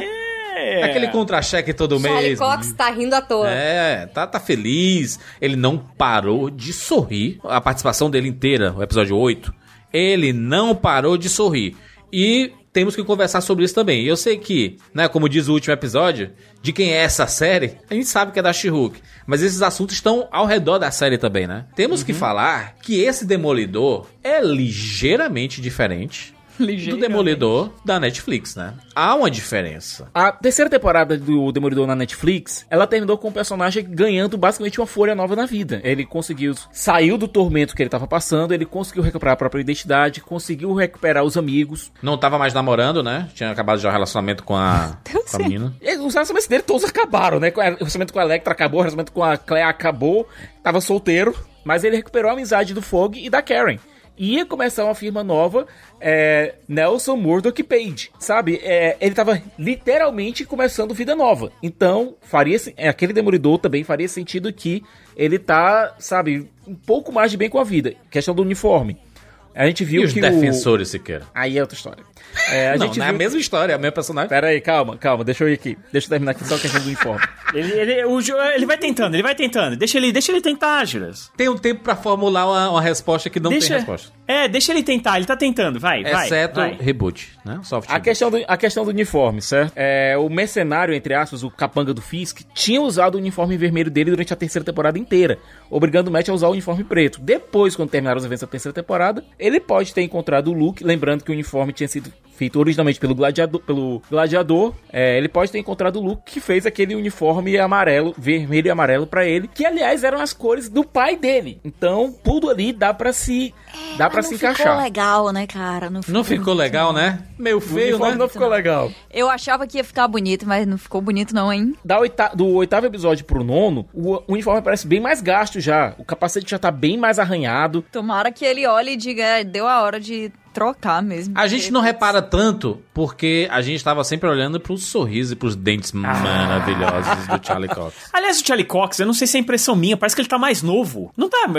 Não dá uma sensação que É ele. o dinheiro. É o dinheiro, rapaz. É o dinheiro. garantido. É a carteira assinada. É a, carteira felici é a felicidade também. A felicidade deixa a pessoa mais nova, né? É, pô, gente, a- o dinheiro, dinheiro no banco faz a pessoa dormir melhor à noite. Quem dorme É. bem à noite envelhece mais lentamente. Com certeza. O, o, eu acho que, assim. Já falaram que, é, que não é a mesma história e tudo mais. Eu, eu acho que, assim, eles vão fazer um reboot que. Temos relatos conflitantes. Temos relatos conflitantes. Eu acho que, assim, eles vão fazer um reboot em que você não precisa contar mais a origem, porque todo mundo Isso. já conhece a origem, e, e continua dali. Tem no Aparentemente. Disney Plus a origem, né? Inclusive. É, então, e Pois aparentemente a história é. A, a- a- ele já é um cara conhecido. Hum, acho que eles vão voltar no tempo, porque não sei se você viu, mas é, é, quando ele aparece lá, ele cai do céu literalmente nesse episódio aqui. Eu não lembro quem é que. Não sei se é a Nick que fala, ou é o Pug. Não, é o. Pug, é o Pug. Fala assim, nossa, é o Demolidor e tal. Então quer dizer. Tanto o Pug quanto a Titânia já conhecem ele. Quem não conhecia era a Jen, que realmente ela não conhecia nada desse, desse universo de super-herói. Então, então é um cara assim que já é conhecido. Eu não acho que eles vão voltar no tempo, contar, talvez, sei lá, um- no máximo um flashback e tal, mas. É que nem tem sei um se rolê isso- com o Rei do Crime, né, Rogério? Que foi pesado. A relação dele. Eu acho que a série da Echo também vai dar uma co- vai cobrir alguns desses gaps. Vai, vai. Olha, É. a única coisa que eu quero é ter um reboot. Teremos uma nova. Vanessa? Vanessa. Vanessa. Não, eu acho que vai voltar a mesma atriz. Eu gosto dela. Que fez a mãe do Superman, a mãe biológica do Superman lá em Homem de Então Aço. vai Eu ser recontando a história, porque não- ela morre na, na, na série da Netflix. Não vai, não, não é a mesma história. É o que eu tô falando. É um soft reboot, tem que aceitar isso, gente. É o, é o mesmo ator, o mesmo ator fazendo o mesmo personagem, uma história diferente. Doeu bem menos É. no Matt Murdock, por mais que ele esteja diferente um pouco do que no Rei do Crime, né, cara? O Rei do Crime, putz. Se lascou. do Rei do Crime ficou pior mesmo. mas eu, mas, o Rei bom, do Crime é completamente discutível se vale a pena ou não. Completamente. Matt Murdock. É porque também, assim, ó, eu, na- eu vou dizer minha opinião pessoal, tá? Eu vou ficar triste se não for o Demolidor da Netflix? Vou. Eu vou ficar mais triste cada vez que ficar mais longe do que era o Demolidor da Netflix? Provavelmente. Mas não importa, porque eu ficarei infinitamente feliz porque Charlie Cox tá mais famoso, Charlie mais Cox. rico. Tipo, no, no final das contas, a minha prioridade é a alegria dele, se liga? Mas pode ser que ela venha com a minha tristeza. A gente vai ver Homem-Aranha, Deadpool e Demolidor juntos em algum momento. E isso vai ser legal. Isso vai ser muito legal. Ah, vai ser lá no Vingadores.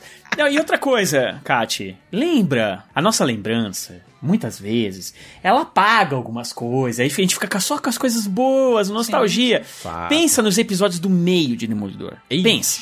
Pensa dor. de todas as temporadas. Uma Cara, eu enrolação. sei que as pessoas. Eu sei que as pessoas não gostam, mas hum, não me ofendeu em nenhum momento, cara. Eu gosto Eu muito da concordo série com a Demolidor, eu- cara.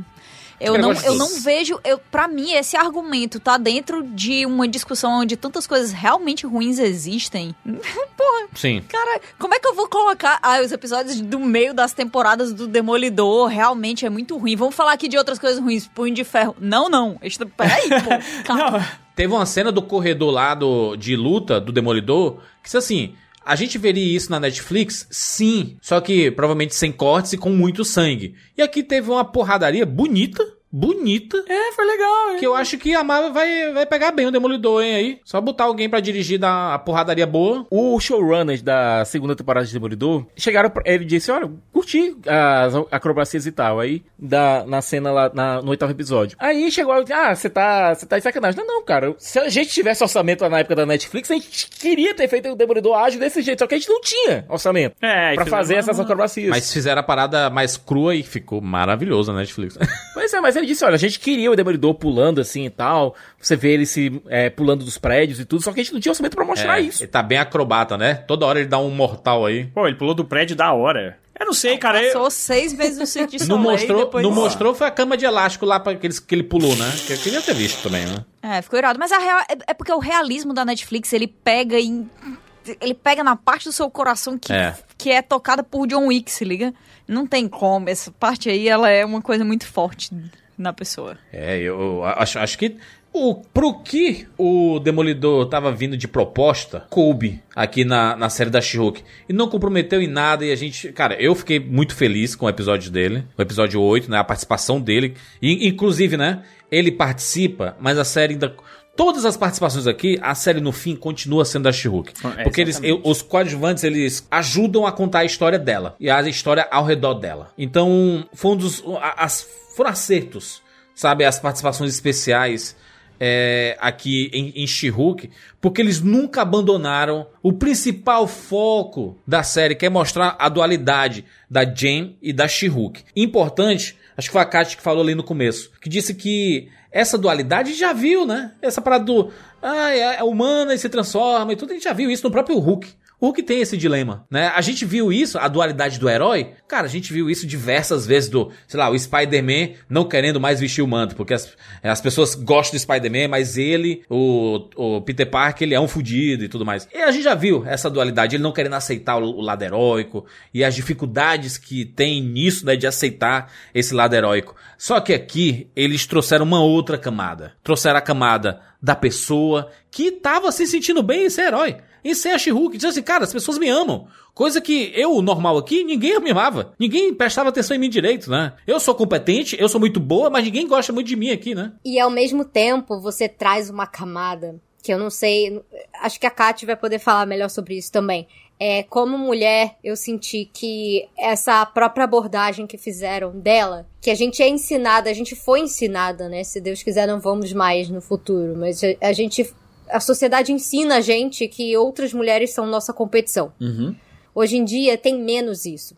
Mas no episódio da terapia, que é maravilhoso, ela fala que é muito difícil quando ela mesma é a própria competição. Quando só querem um lado dela. Quando só querem a She-Hulk. Quando ela fica para trás. Então eu sinto que o legal da evolução, dessa evolução dela em aceitar esses dois lados, também passa por esse ponto do, poxa, mas qual é o meu valor aqui? O povo só quer a minha versão com poderes, mas eu que fiquei aqui focando no meu trabalho, focando na minha carreira, renegando muitas vezes a minha vida pessoal, deixando em segundo plano, isso esconde uma certa fragilidade. É aquela coisa da gente mostrar as garras pra tentar parecer forte, quando na verdade é tudo um mecanismo de defesa.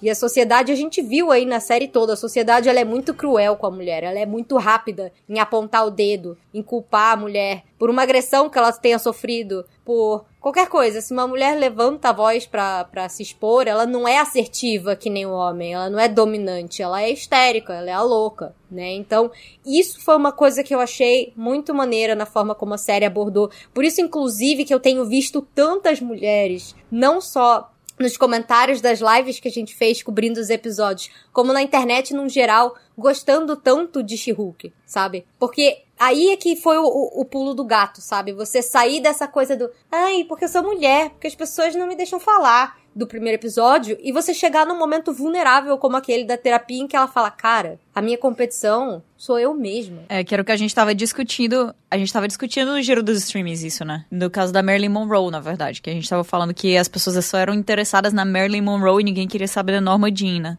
Quando existe essa, uhum. essa figura que você cria pra ser esse seu alter ego popular, poderoso, atraente, etc, etc. Existe um lado seu que é mais vulnerável, né? Que é mais, sabe, frágil porque é mais você crua e que é muito, uhum. sabe, pouco apreciado pelas pessoas ao seu redor. E eu acho que, que é, é por isso aí que ela tá passando. Mas sim, é, é bem discutido isso. E eu acho que de um jeito até bem interessante sobre como os, os lugares que são conquistados por essas mulheres, eles são, na verdade, situações muito frágeis, né? São, são situações que podem ser facilmente retiradas delas por pequenos erros que talvez não retirassem é, caras que estão na mesma posição. Então acho que foi, foi bacana isso aí. E digo, uma das coisas que eu mais eu fiquei com medinho que fosse rolar a Force de novo, sabe? Ali no final, quando a Titânia, no, no último episódio, chega e quebra assim uma, uma, parede entrando, aí eu fiquei, ih, rapaz. É. Uma coisa que foi zero construída, será que agora elas. Do... E eu vi gente na internet dizendo, nossa, seria muito legal se elas se juntassem e parassem com essa disputa entre elas duas e lutassem juntas contra o cara. Pô, é, seria muito mal escrito, cara. Beleza, elas podem fazer isso lá na frente depois que elas tiverem uma, uma relação que tenha essa construção que possa levar até isso. Se não, vai ser só a repetição, mais uma vez, daquela mesma cena de Vingadores Ultimato. Feminismo corporativo, exatamente. Aquela cena do, do Vingadores Ultimato é feminismo corporativo puro. Tipo, ela não está sozinha. Tcharam! Aí você fala, nossa. Sério, você não fez isso. Você não fez isso com a personagem a vida inteira, né? Tipo, Ficou 400 aí, é, filmes. É, 14 anos fazendo pois filme. É. Girls Get It Done. Fala, ela não está Fizeram o filme da Viúva Negra, né? Muito atrasado, né? Tanto que lançou depois da morte dela no. no, no... A personagem já tá morta, Atrasado, gente. mal editado, mal escrito, mal tudo, né? Mas assim. E que ainda foi uma sacanagem com a própria Scarlett Johansson. Total. Né? Porque ainda deu treta no contrato dela e depois a própria imprensa ainda ficou: ah, mas a Scarlett Johansson defende o Woody Allen, a Scarlett Johansson isso. Eu sinto que a própria. A própria forma como a assessoria lidou com essa com esse escândalo do com esse escândalo que deu com a Scarlett foi, foi bem sabe? É, vilanizar ela como uma pessoa que se importa com a própria carreira e com o próprio dinheiro é muito fácil, né? É, e falar, ai, porque as pessoas estão sem dinheiro, não têm o que comer e blá blá blá. Tipo, e daí, moço? Você quebrou o contrato com ela, sabe? Aí porque uma mulher fala, ai, cadê o instinto materno Agora, dela? Um instinto negócio materno assim. foi uso. Agora, agora a Scarlett, ela, ela bancou tanto essa história que ela ganhou o dinheiro dela, ganhou o que tava no contrato se o filme fosse no cinema, e ainda ganhou uma, va uma, uma- vaguinha lá na Disney, né? Pra, pra produzir certas coisas lá na Disney. É, mas ninguém fala desse jeito do salário do Robert Downey Jr., né? É, pois e aí é. vai todo mundo dizer, ah, mas não foi no meio de uma pandemia. Gente, não é por isso, É, cara. mas se fosse um cara negociando, isso jamais viraria sequer um escândalo. Porque ele ia chegar lá, ia falar e iam dar o dinheiro dele. Ou então a, a mídia toda ia ficar do lado dele, tipo, ó, sacanagem com ele. O Dwayne Johnson ele conseguiu. E não teve, não teve metade dessa celeuma. Pois é. E foi logo em seguida, Eu acho né? que existe uma coisa importante que deve ser dita, que é, a gente tá falando daquela cena de ultimato, né, do, do, do que ficou conhecido depois como a A-Force, que todas as mulheres se juntam, dizem, ah, ela não está sozinha, etc, etc. É no, é E- Guerra Infinita. É, no Guerra Infinita. É no Guerra. Infinita. É. E depois tem uma cena parecida no Ultimato com Tom Holland. Não, mas, é, mas é, é porque a cena que tem a viúva não é no Guerra Infinita? Não.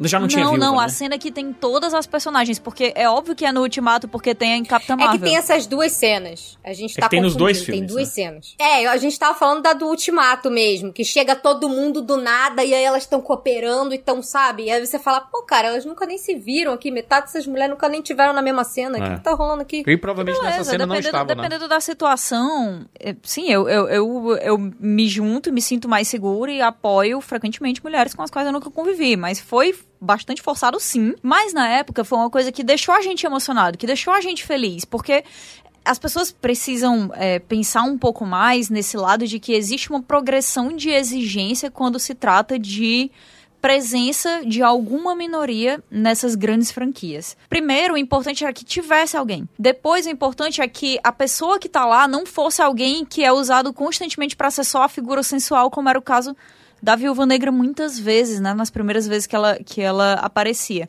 E aí depois esse- essa exigência ela vai aumentando. E é natural e é interessante que ela vá aumentando, porque se a gente for sempre se contentar com roteiros muito simples e com soluções muito preguiçosas para que essas pessoas recebam uma, sabe, um- uma esmola de destaque, a gente nunca vai ter roteiros excepcionais, como aconteceram nos principais personagens da Marvel, sendo colocados aí é, em, em filmes tipo, tipo o próximo filme das Marvels, por exemplo. E é importante que a gente exija roteiro bem escrito, história que funcione, histórias que emocionem, histórias que envolvam o público como a gente ficou envolvido na- nas histórias do Capitão América, do Homem de Ferro, por mais que também tenha tido o filme ruim do Homem de Ferro, mas vocês sabem que ele se tornou o símbolo máximo dessa geração. O Homem de Ferro é pra essa geração o que o Homem-Aranha foi para pros anos 90, sabe? Pra, pra adolescência e infância dos anos 90. Isso é uma coisa que não pode ser negada. E pra isso acontecer com outros personagens daqui pra frente, a gente tem que exigir cada vez mais. Eu acho que o argumento de que, ah, mas tu gostou quando as personagens se juntaram lá em Ultimato. Ser usado como algo que é feito pra atacar alguém que espera um roteiro melhor de, de qualquer personagem hoje em dia é um argumento que é um pouco covarde, sabe? É um argumento que não leva em consideração que esse tipo de exigência tá. É, que, que esse tipo de exigência ele tá sempre. Tá sempre evoluindo, né? E ele tem que evoluir mesmo. E olha, eu acho que uma das coisas que fez com que She-Hulk funcionasse, é, é, as duas coisas que fizeram que, que She-Hulk funcionasse foi a Cat Coiro, que dirigiu alguns dos episódios, inclusive esse último, e com toda a certeza do mundo, a Jessica Gal, que é a roteirista e showrunner. A sensibilidade que a Jessica Gal teve de, ao mesmo tempo, fazer coisas completamente malucas, mas completamente relevantes, eu acho que foi única. Ela já vinha de algumas obras que eu gosto muito. Ela escreveu vários episódios de Rick and Morty, é, seis episódios para ser bem exato. Inclusive aquele episódio dos Vindicators. Ela escreveu dois episódios de Silicon Valley, veio de Frango Robô, ela tem um histórico de animação muito de animação e de séries de comédia muito, muito bom. E de séries de comédia que tem um elemento de ficção ou elementos surreais. E ela chegou aqui em, em Mulher Hulk, tinha gente que não acreditava muito na série e nem nela. Você pega esse último episódio agora e vê como o pessoal tava errado. Acho que teve uma construção, né, Siqueira? Eu acho que a, a qualidade de She-Hulk é que tudo que a gente vê culminar nos finalmente aqui estava sendo construído durante a série toda. Nada veio de graça e a gente teve que entender se a gente não gostou inicialmente, a gente teve que entender que essa era a proposta da série. Ser uma parada leve, divertida, colocando pitadas de MCU é, sempre que possível, mas ir desenvolvendo aos poucos os conflitos da She-Hulk. E colocando a personagem em situações que a gente se empatizasse cada vez mais com a história dela. Porque a gente passa a gostar tanto da, da, da Jennifer e da She-Hulk que a gente se sente mal, por exemplo, com o episódio lá do, do, da sessão de terapia, né? O sétimo episódio, que é um puta episódio legal, de discussões variadas, mas dis, discussões principalmente sobre é, relacionamentos ruins que as pessoas têm na vida, de pessoas que querem se aproveitar de você, de pessoas que você confia e no fim você acaba se lascando. Porque o que acontece no episódio 8 foi um episódio maravilhoso dela com o Demolidor, mas o final dele é de chocar a gente, da gente ficar com raiva pela, pela exposição que fizeram com a Jennifer, né, com a she e você entender, inclusive, por que, que ela quebrou tudo ali? Quem não quebraria, bicho? A pergunta é quem não quebraria? Fiquei um pouco enojado, inclusive no, no, no final do, do oitavo e no começo do nono, eu me senti muito desconfortável. Principalmente nesses pequenos detalhes, mostra uma, um cuidado, assim, um, uma força nesses pequenos detalhes que é, me deixaram, assim, é, chocados. A gente até falou isso numa live, né? A gente, eu assisti esse episódio da comédia romântica digamos assim, né? Que foi aquele episódio da, da, da, festinha, que ela conhece esse cara, que é um cara que deu atenção mais para ela do que pra she porque ela, ela tava nessa vibe de que enquanto she ela saía com um monte de gente, mas as pessoas não, não queriam ela como a Jennifer Walters, né? E aí ela encontra esse carinha que ele tá mais preocupado, ele quer mais a Jennifer Walters do que, do que a she e tal, não sei o quê. E aí você meio que compra essa, essa ideia de comédia romântica, que a gente viu tantos e tantos anos em comédia romântica. E aí quando ele desaparece, eu fiquei, eu e o Juras e, é, e o Sicas, a gente até. Aliás, foi eu, eu e o, o Juras, acho que o Sicas não tava, né, quando a gente falou sobre isso. Uhum. A gente ficou com uma sensação de que esse cara tinha acontecido alguma coisa com ele, né? Ele tinha sido sequestrado. o episódio inteiro, pensando, aconteceu alguma coisa com esse cara. E é por isso que ele não, não tá com ela de manhã. Por isso que quando ela acordou de manhã, ele não tava lá. E a Fê, como mulher, ela já passou o episódio inteiro pensando que, meu, o cara é um escroto mesmo largou ela no dia seguinte, né? E aí, a gente teve um, um, um, uma surpresa no final, eu e o Juras, e a Fê não teve nenhuma, tá ligado? Isso, isso demonstra uma capacidade. Me surpreende que vocês tenham se surpreendido. Tá vendo? Olha só como a criação machista e como a nossa sociedade machista ela cria coisas. E assim, é muito difícil pro cara que não tem, não quer aprender coisas novas. É. Ele assiste e fala: Isso é uma merda! Isso é uma merda! Porque olha aí que absurdo tal. Uhum. O cara não consegue entender o brilhantismo de uma coisa pequena que faz com que os homens e as mulheres vejam a mesma coisa por um prisma totalmente diferente. Eu passei eu... o episódio inteiro achando, mas esse cara foi sequestrado. Caramba, gente, é muito chocante que vocês não tenham pensado nisso, não. Não, eu, eu pensei que ia ser só um engano, porque eu tava ainda desconfiando da série. Eu ainda desconfiava que a série ia ser. ia bater no clichê, e era isso, e tava tudo resolvido. E os três últimos episódios transformaram o She-Hulk pra mim. Até o sexto episódio, a série tava nota 6 ali. 5, 6 pra mim. Algumas coisas legais, outras coisas não tão legais. CGI horrível e me distraía muito, sabe? Tinha, tiveram assuntos, tempo, né? tiveram assuntos interessantes, muito caso da semana, né? O cara imortal e não sei o que. E eu, ai, o, o abominável achei muito ruim. E eu, ok, cara, é isso a série, putz, por isso que eu tava falando mal da série os três últimos episódios modificaram a série para mim. E isso modifica. No fim, eles acabam modificando a série inteira para mim. Inteira, com certeza. Se você assistir, se eu assistir agora, com a, com a cabeça que eu tenho do final dessa série, é. do que do, de tudo que ela quis mostrar pra gente e jogar na nossa cara, por isso que eu falo que ela é brilhante, cara. Porque não precisou um cidadão ou uma cidadã aparecer na tela e ficar te contando, tá vendo? O machismo é isso, isso, isso. O machismo é... Sabe o que é mostrar o que é machismo? É você mostrar a cena praticamente a cena final da série, a she entrando lá no, no, sei lá se é no escritório dela, tribunal. ou se ela tá indo no tribunal, sei lá no que onde ela tá indo. E aí o, o repórter pergunta pra ela, e aí, você tá preparada? E ela, não, não sei o que, não sei o que lá. E ela fala, aí ele, mas que vestido você tá usando? Não, quem é que. É, qual é a marca do É, vestido? tipo, você aprende tudo isso, mas no final ainda tem o famoso, mas e aí, a roupa que você tá usando? É, é porque isso, isso é uma piada por causa das premiações também, né? Mas não é só a Kat. Não, é, claro, claro, mas eu digo, tipo, existia uma campanha que foi encabeçada até por várias pessoas, incluindo a Reese Witherspoon, em uma dessas grandes premiações, se não me engano, o Oscar, que elas falaram é, que iam pedir para os repórteres perguntarem para ela outras coisas que não só quem elas estavam vestindo. E aí eu acho que nesse momento muita gente notou que essa era basicamente a única pergunta que era feita para a maior parte das, das mulheres. Das mulheres, porque pros caras, basicamente, né? Você não vê o cara falando, oh, seu terno é de quem? Tipo, é raro. Às vezes até tem, às vezes até tem, mas não vira o assunto inteiro. Não, não vira o assunto inteiro. Nossa, quem você tá vestindo? Ai, dá uma voltinha pra gente. Ai, maravilha, né? Você sempre veste eles, né? Nossa, a coleção nova deles, não sei o que. Tá, beleza. Tá, mas eu, eu tô aqui porque eu tô sendo premiada pelo meu trabalho, porque eu sou uma das melhores. A gente vai falar sobre isso ou não, né? Então, mas, mas entende como é foda? É, é só um pequeno, uma frase, uma coisa colocada ali no final que desmonta todo. E é que tá, os, pros caras que reclamam da série, Uma coisa é você entender, né?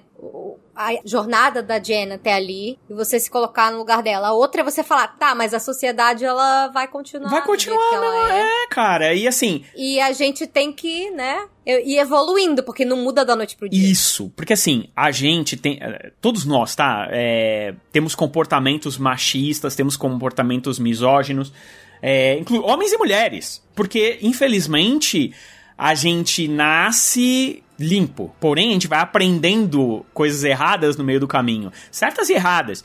E como a gente tem ainda uma sociedade ainda muito machista né, tal, a gente vai aprendendo comportamentos e a gente vai reproduzindo esses comportamentos na vida toda.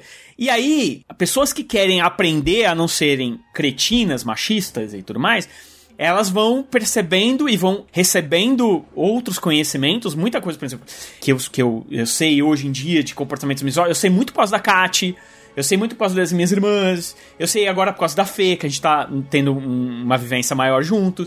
Então, assim, a gente vai aprendendo. E aí eu vou, eu vou, obviamente, eu vou tentando absorver isso o máximo possível e, obviamente, não reproduzir mais. A série faz isso aqui de uma maneira sem precisar pegar na tua mão e falar: olha, isso aqui é errado, olha. isso aqui-" Não, é mostrando na vida desta mulher, desta advogada, que ela só quer ser uma boa advogada, o quanto ela tem que percorrer um caminho muito maior do que um cara, entende? No mesmo, na mesma situação que ela. Quando você chega nesse último episódio, você tem a reunião do clubinho secreto lá do, dos nerd em céu, sei lá. E aí você põe o coitado lá do Pug, tipo, tendo que fingir que ele é um trogloditão desses otários aí também. Ele fica extremamente desconfortável, né? E ao mesmo tempo você vê eles conversando, a própria Nick sussurrando pra ele, né? Tipo, ah, fala, fala que, fala que ela não merecia os poderes, sabe? Ah, porque ela isso, ela aquilo. E aí você vai invalidando toda a história da pessoa. Que são os argumentos que normalmente eles usam na internet. Não, a gente, olha, vou dar um exemplo aqui que eu vi hoje. Não tem nada a ver com isso, é um escopo muito menor, mas só pra vocês perceberem. Tava lá no Twitter, estreou essa novela agora nova, né, na Globo, e tem a Jade Picon, que é uma influenciadora, tava no Big Brother e tudo mais, e ela tá estreando na, no- na, na novela agora. Então saiu uma matéria aí falando sobre é, a dieta e a rotina de treinamento dela. E aí, nos comentários, todo mundo falando, ah, mas ela só faz, é, ela só fez aquela lipo LED que marca o abdômen, sabe? Ah, ela isso, isso e aquilo. E aí, quando você vai ler a matéria mesmo, ela falando, ah, poxa, me- ela falando, ah, me deixa muito triste quando invalidam o meu esforço. E assim, e ela é uma pessoa que é extremamente privilegiada, e tanto que até fazem piada com ela, né? Que ela fala que ela é independente desde os 13 anos, o povo fala assim, que ela tava lá vendendo bala no sinal e tal. Tipo, cada um na sua realidade, mas assim, você querer absurdamente invalidar qualquer esforço que uma pessoa faz, seja pelo lugar de onde ela veio, seja pela etnia dela, seja pela, sabe, a posição que ela está, é foda, sabe? Tipo, isso não significa que porque provavelmente a vida dela é mais fácil que a de muita gente, que a menina também não tem que ter o esforço dela com as coisas Sim. dela, sabe? Na época, na época das, das press tours de- do- dos primeiros Vingadores, teve muita essa discussão, porque eles perguntavam sobre coisas profundas dos personagens pro, pros atores, né? E pra Scarlett Johansson era constantemente feita a pergunta de nossa, qual é a sua rotina de dieta e exercícios para que você tenha conseguido caber na, na roupa, né? Caber no uniforme. E isso é falado aqui também, né? Na primeira entrevista que a she faz, que ela finalmente aceita ir pra mídia, aí tem aquele corte dizendo, ah, e no próximo bloco a gente volta para vocês saberem as dietas e os exercícios da she porque é meio que é. isso que importa, né? E a Scarlett Johansson, ela ficava pistola com isso. Eu lembro de um vídeo que tem que ela olha e diz assim, cara, como é que pode que vocês fazem umas perguntas super profundas sobre sobre os personagens pros caras e eu pego a, a pergunta da comida de coelho, né, que ela chamou. Aliás, acho que nessa entrevista aí, quando ela fica indignadaça, se eu não me, se não me falha a memória, o cara perguntou: Ah, é, como é que você fazia na roupa? Você não usava roupa íntima por baixo para não marcar? Tipo, pô, tu quer saber da intimidade da, se a menina tava usando calcinha ou não? É, sabe? não foi, não foi essa, não foi essa especificamente, mas essa pergunta tem um compilado, se vocês procurarem no YouTube, compilados de, de entrevistas bizarras da Scarlett Johansson, que é, gente, é sério, você fica com o estômago embrulhado. E, é, e é importante a gente assistir isso, assim, é interessante a gente assistir isso, porque eu acho que muitas vezes a gente acredita que todas essas questões de diminuir uma pessoa a aparência física, né, a rotina de exercício e dieta, a sex appeal e esquecer todo o resto do trabalho que ela tá fazendo dentro daquele universo, a gente pensa que isso é uma coisa muito antiga, né? A gente fica colocando na nossa cabeça, ah, não, mas isso aí é anos 80, anos 70, anos 60, né? Poxa, as coisas hoje são completamente diferentes do que eram na época da Marilyn Monroe, que, que tanta gente tá comentando por causa do, da estreia do terrível filme Blonde. E não é. É uma coisa muito recente. A gente tá falando do início do MCU. Gente, essas. Tem entrevistas que você fica com o estômago embrulhado que elas aconteceram há menos de 10 anos. Então é muita inocência da nossa parte acreditar que essas coisas foram verdadeiramente superadas com menos de 10 anos, sabe? Isso que a, que a Fê falou no, no há algum tempo aqui no cast que ela falou: ah, a gente é criado pra competir com outras mulheres, né? Enxergar outras mulheres como a nossa competição. Ou pelo menos era. Eu acho que isso não acontece mais. E eu acho que é importante que a gente saiba que isso continua acontecendo sim. A única coisa que mudou é que hoje em dia não é mais ok você falar isso abertamente. Você dizer essas coisas e achar que tá tudo bem. E é um passo muito importante para essa mudança. Mas é muita inocência nossa achar que o mundo virou de cabeça para baixo e que a gente de repente evoluiu centenas de anos. Pois é, exato. Não virou, né? É aquela coisa, tipo, a internet internet abriu certas discussões total, que antigamente total. eu acho que fica, não eram tão acessíveis para o cidadão comum. Elas, esses estudos sobre feminismo era uma coisa que ficava muito mais numa bolha, numa bolha acadêmica. E agora, com a expansão da rede social, a globalização e tudo mais, você pode ouvir essas pessoas. Então, até hoje em dia, às vezes a gente se pega com pensamentos extremamente misóginos e você fala: caraca, por que, que eu tô pensando isso? Você tem que estar tá constantemente se policiando, porque a gente continua sendo tratada como objeto as pessoas continuam olhando a mulher e falando, ah, o valor que ela tem é porque ela é bonita, sabe? Então é aquela coisa, se a moça é muito bonita, ela não pode ser competente. Ou então, é, se ela é competente, ah, mas também um dragão desse, né? É, é, é sempre assim que a gente é vista. O, va o, valor da mulher tá muito ligado ainda na nossa imagem. Por isso que a she tem um, um, sabe?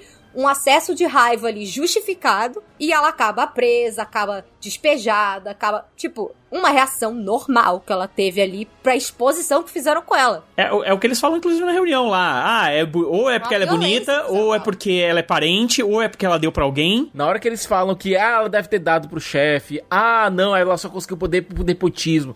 Mas não é isso que a gente escuta todo dia?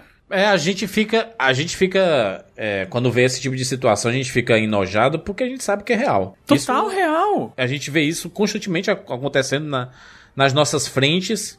Alguns tomam as dores, né? Vão tentar repreender. Alguns não, né? Ah, falou falar, né? Na família, né? Sempre tem um da família que fala isso. É, e é isso aí. É, né? E a gente, ah, falou besteira. Ah, vamos, vamos mudar de assunto aqui, né? KKK.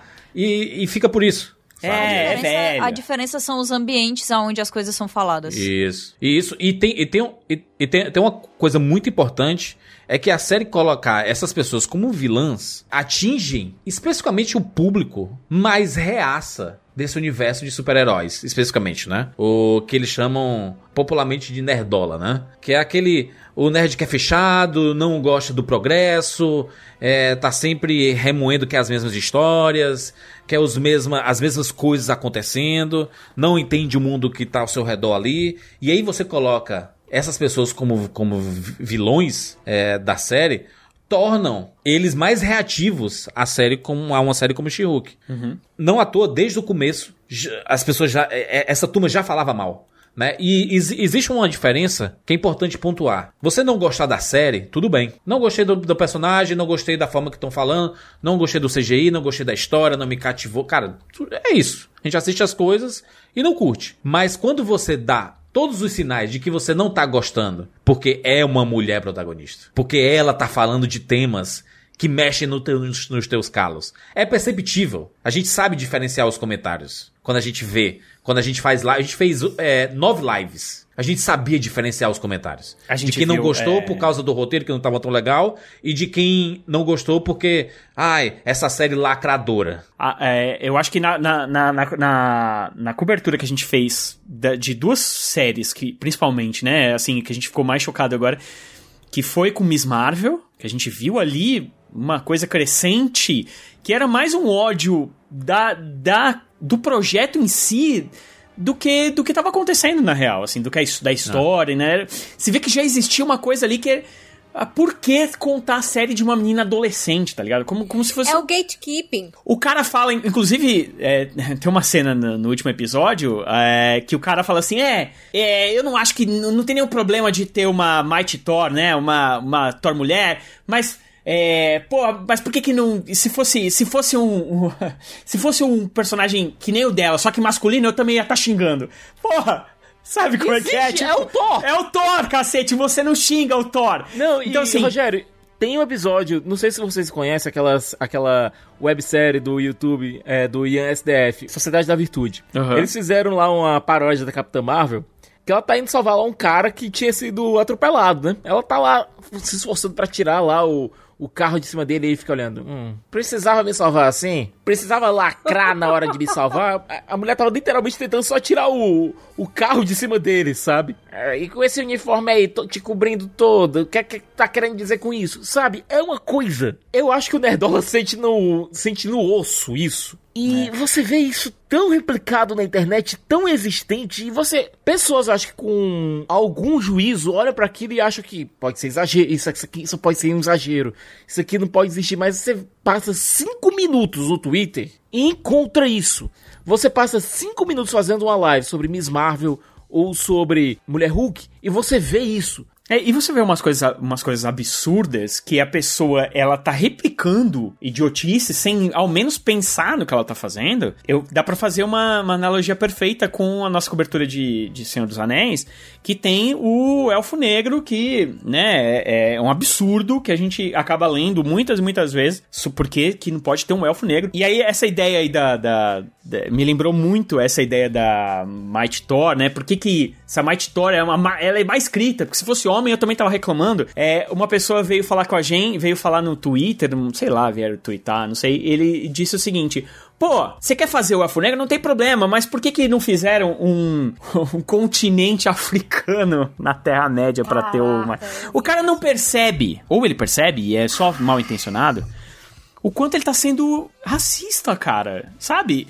E é, e é, e é nessa ideia da mulher, por que, que a mulher não pode ser tão poderosa quanto o homem ou mais? Ou, qual que é a dificuldade dessas pessoas entenderem que elas vivem numa sociedade que é plural, que, que, cara, existe todo tipo de pessoa e a gente tem que conviver, graças a Deus, com toda uma diversidade de pessoas. Qual que é o problema? Eu não, sério, eu não consigo é, entender. É, tem muitas coisas que, graças a Deus, já me vieram do berço, mas, cara, muitas coisas que a gente vai aprendendo. Por que, que é tão difícil para essas pessoas levar, levar em consideração que, cara, não fala tal coisa porque isso vai machucar. tu- Não fala assim porque isso. Qual que é a dificuldade disso, sabe? Assim, eu, vi uma crítica hoje da, da, da She-Hulk aqui que falando assim. Último episódio era uma crítica de um crítico famoso, tá? Crítico, Crítica lixo. É, crítica lixo não. Episódio lixo, jogaram fora todo o plot do sangue da She-Hulk. Puta- Ai, cara, como é difícil, como é difícil, não, cara, gente. como é difícil. Olha, vou ter que parafrasear aqui o, o Shrek nesse momento. Talvez não funcione com burros. Mas tem um negócio que, que é interessante dentro do MCU. É, eu tava até falando antes, né, da fase 4 especificamente, a gente tá vendo a Marvel em transição, né? A gente pode dizer que essa fase 4 é a fase em que a Marvel tá buscando um certo amadurecimento de temas, né? A gente viu diversas séries e filmes tratando de assuntos que antes não eram tão falados assim, né? A gente, sei lá, viu WandaVision e entendeu mais dentro do universo Marvel uma visão sobre o luto. A gente viu na série do Falcão claramente sobre racismo, né? Diversas temáticas e discussões ao redor do, do racismo. A gente viu Loki eu diria que até em Cavaleiro da Lua, a temática identidade, né? Quem é você no, no mundo e qual o seu papel. A gente tá vendo diversas temáticas que são relacionadas, cara, a amadurecimento, né? Na Miss Marvel também. Miss Marvel. A gente tá tendo um. Sim, de... Que até foi o que me, me, me, deixou completamente encantada quando eu peguei o quadrinho pela primeira vez. Eu fiquei, gente, nunca vi uma história que se passe numa cultura muçulmana. Sim. Que doideira. Humanizar essas pessoas. São sabe? temáticas mais adultas, né? É, esse tipo de reflexão, a gente não vê muito crianças fazendo, porque talvez sejam jovens para lidar com é, esses temas mais complexos. Eles entendem algumas coisas, mas quando você tá mais velho, mais adulto, esses temas eles batem muito em você, né? E chega uma hora que você tem que conflitar. Né? E a Marvel tá constantemente trazendo essas temáticas, essas discussões nessa fase 4, especificamente. Parte do público não tá conseguindo amadurecer junto com o MCU. Isso é fato. Eles não estão gostando das temáticas, não estão gostando das séries e filmes que estão saindo. Existe sim um déficit de qualidade de roteiro? Existe. Isso é claro. É, talvez os temas dentro desses roteiros sejam maiores do que as próprias histórias que estão sendo contadas. Mas existe um grau de amadurecimento muito grande nessas histórias.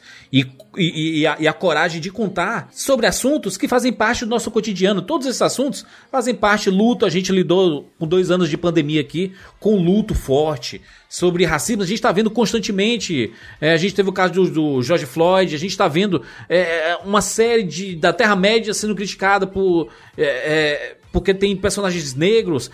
É, a gente está falando sobre crise de identidade é, de pessoas se descobrindo. É, é, óbvio, são temáticas extremamente adultas, são, são discussões, eu diria que estão sendo exploradas de formas a, até abrangentes nos últimos anos, e isso é muito positivo, porque muito, mais pessoas conseguem se identificar com esses assuntos, e é bacana ver a Marvel sendo a Marvel, sendo a maior produtora de filmes dos últimos anos, é a maior produtora de um gênero, o gênero mais lucrativo de Hollywood, que é o cinema de, de super-heróis e agora as séries de super-heróis tratando desses assuntos e trazendo numa série como a She-Hulk temáticas como sexo. Sim, as pessoas transam, brother. Ela transa, ela gosta de transar, as, as pessoas gostam de transar. Ah, mas o assunto paternidade, né? O, o cara, o Thor virou pai. Né? O Hulk agora vai virar pai também. É isso, brother. Os assuntos estão começando tá a amadurecer. Todo mundo crescendo. Tá todo mundo crescendo. Os assuntos vão para outra escala. Já falamos muito sobre crises de herói, ai, e não sei o que, grandes vilões, não sei o que. Todos ali, no fim das contas, alguns são aliens e tudo, mas a maioria tem. É, é, é, as discussões são humanas, né? Então a gente vê essas discussões e essas temáticas sendo abordadas, isso é muito positivo. Infelizmente, parte do público não tá querendo ver isso, né? É. Não tá querendo. Ele só quer ver o mais do mesmo. Aquela repetição de, de histórias, de arcos e tudo. Cara, eu, eu, eu. A gente sempre fala isso quando chegar os X-Men, essa galera vai dar um mortal de não sei o que. Cara, essa galera que não gosta desse tipo de temática que a gente tá vendo hoje, eles não vão curtir os X-Men. Não vão curtir. Não. Vão dizer que a Marvel lacrou, que a Marvel tá fazendo não, isso. Não faz sentido no meu tempo não era assim. foi isso do tempo inteiro. Sim. Eu juro, eu até agora não entendo essa porcaria de termo lacrou. Que diabos é isso? O que é que você quer dizer com isso? Eu odeio esse termo também. Porque assim, só é lacradora se for pro, pro lado que você não, não. que você não gosta, que você não concorda, aí você fala que é lacradora. Tipo. Se a história não for sobre um cara branco, hétero, rico, aí é lacração, entendeu? Tem dois gêneros, o homem e o lacração. Tem duas etnias, o branco e o lacração. Tem um meme com isso, tipo, é, é isso. Mas sabe o que eu acho? Assim, meus dois centavos sobre isso. É que eu acho que essa galera cresceu muito com os quadrinhos. Era a forma que as pessoas se projetavam como que elas gostariam de ser. Só que quando você abre uma diversidade, elas não vão ter essa fantasia de poder todas as vezes. E eu acho que é isso que tem alguns, alguns nerds que não, sabe? É essa galera. Que a galera, ela quer o negócio na veia ali, sabe? Eles querem achar que ele é o machão, é o herói, é o fodão, é o cara que conquista a mulher, que a mulher gostosa quer ficar com ele e tal, não sei o quê. Todas essas histórias, elas têm essa fantasia de poder do herói, sabe? Seja ele o herói, seja ele o anti-herói, seja. Sabe? Qualquer um desses super-heróis que a galera gosta pra caramba, sabe? Os clássicos. E aí você abre uma, um monte de temáticas que não é sobre isso e os caras surtam. Porque não é o que eles querem consumir. Parece tipo um vício. E aí vai perdendo o efeito, sabe? E é muito Tipo, ah, doido. não foi pra isso que eu vim aqui. Ninguém vai reforçar que é meu direito ser fodão. É, que e- é meu direito ter as coisas. E é muito sabe? doido, Fê, porque assim, a diversidade, ela nunca pregou, pelo menos eu nunca vi isso, tá? Eu nunca presenciei isso. Eu nunca vi a diversidade chegar e falar assim: temos que acabar com o homem prota homem branco e Exato. da- é, é hétero é, protagonista. Nunca, nunca se falou isso, tem que acabar. E se falou, tá errado também. É, mas assim, é raro, tá? Eu imagino que. Eu nu- nunca vi. Mas com certeza tem, tem extremos em todo Algumas canto. pessoas, às vezes, quando ficam irritadas, falam isso, mas é mais meme do que tipo, ai, nossa, que inferno, tem que acabar o homem, blá, blá, blá, blá, blá. Hoje, de 100 filmes, 95 são com homens brancos, héteros, lá. Ou eram assim, vai, sei lá, nos anos oit- eh, 90. no- 99 filmes eram assim, aí tinha um com mulher, e aí esse um não dava certo, obviamente, porque ele é muito diferente do resto. Não, não, é um exemplo. É um exemplo. Ah, Se você considerar que o cinema tem 120 anos, a gente pode dizer que nos, no- nos 110 anos anteriores eram assim. Né? É, então. então. E, e, e aí você. Você tinha um filme com uma mulher protagonista, aí não dava certo, porque, obviamente, é, a- as pessoas eram. sempre assistiam com homens e tal. E aí você bota um filme com mulher, obviamente não vai dar certo. Porque ele era muito diferente do de todos os outros. E aí, com o tempo, o que, que você vai. Você vai colocando diversidade, aí você vai colocando protagonistas negros, você vai colocando mulheres é, negras, você vai colocando protagonistas gays, é, mulheres gays, sei lá. Você vai colocando é, pe- pessoas é, asiáticas. é, Você vai, você vai, né, ampliando o leque e tal. E é só isso, cara. Você ainda vai ter, sei lá. Se eu não conheço Hollywood, você vai ter pelo menos de 100 uns 80 ainda da- do teu jeitinho que você gosta. É, entendeu? não tira, né? Não, Não deixa tira. de fazer. Exato, cara. É assim, a- essas pessoas elas reclamam. Porque sim, cara. É, é uma. É um, parece que você tá tirando alguma coisa. Você não tá tirando nada, cara. Você só tá dando pra outras pessoas que não, não tiveram a mesma sorte, entre aspas, que você de ter. De você se enxergar no espelho, sei lá, quase 90% da, da tua infância, cara. Agora, outras pessoas estão podendo ter o direito de se enxergar de alguma forma. Pra mim, o que, é o que quando finalizou a série, fechou hoje, a gente terminou de ver o episódio, eu vi ele duas vezes e tudo mais, eu, eu amei e tal. O que me fechou é, é- o que me trouxe mu- de muito interessante em She-Hulk, é assim, a mensagem é maior do que o do que a embalagem, sabe qual é? Tipo, eu termino essa série aprender, tendo aprendido muitas coisas. Cara, numa série, de, uma série de comédia que era pra gente não levar. Em tese, foi vendida, que era uma coisa pra não ser levada tão a sério.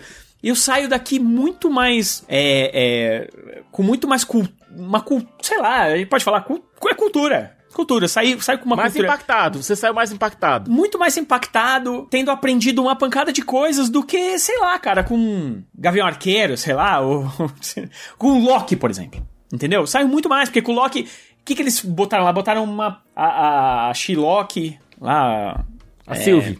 A Sylvie, sabe? Ela mais falou do que mostrou, e aqui você mostrou muito mais.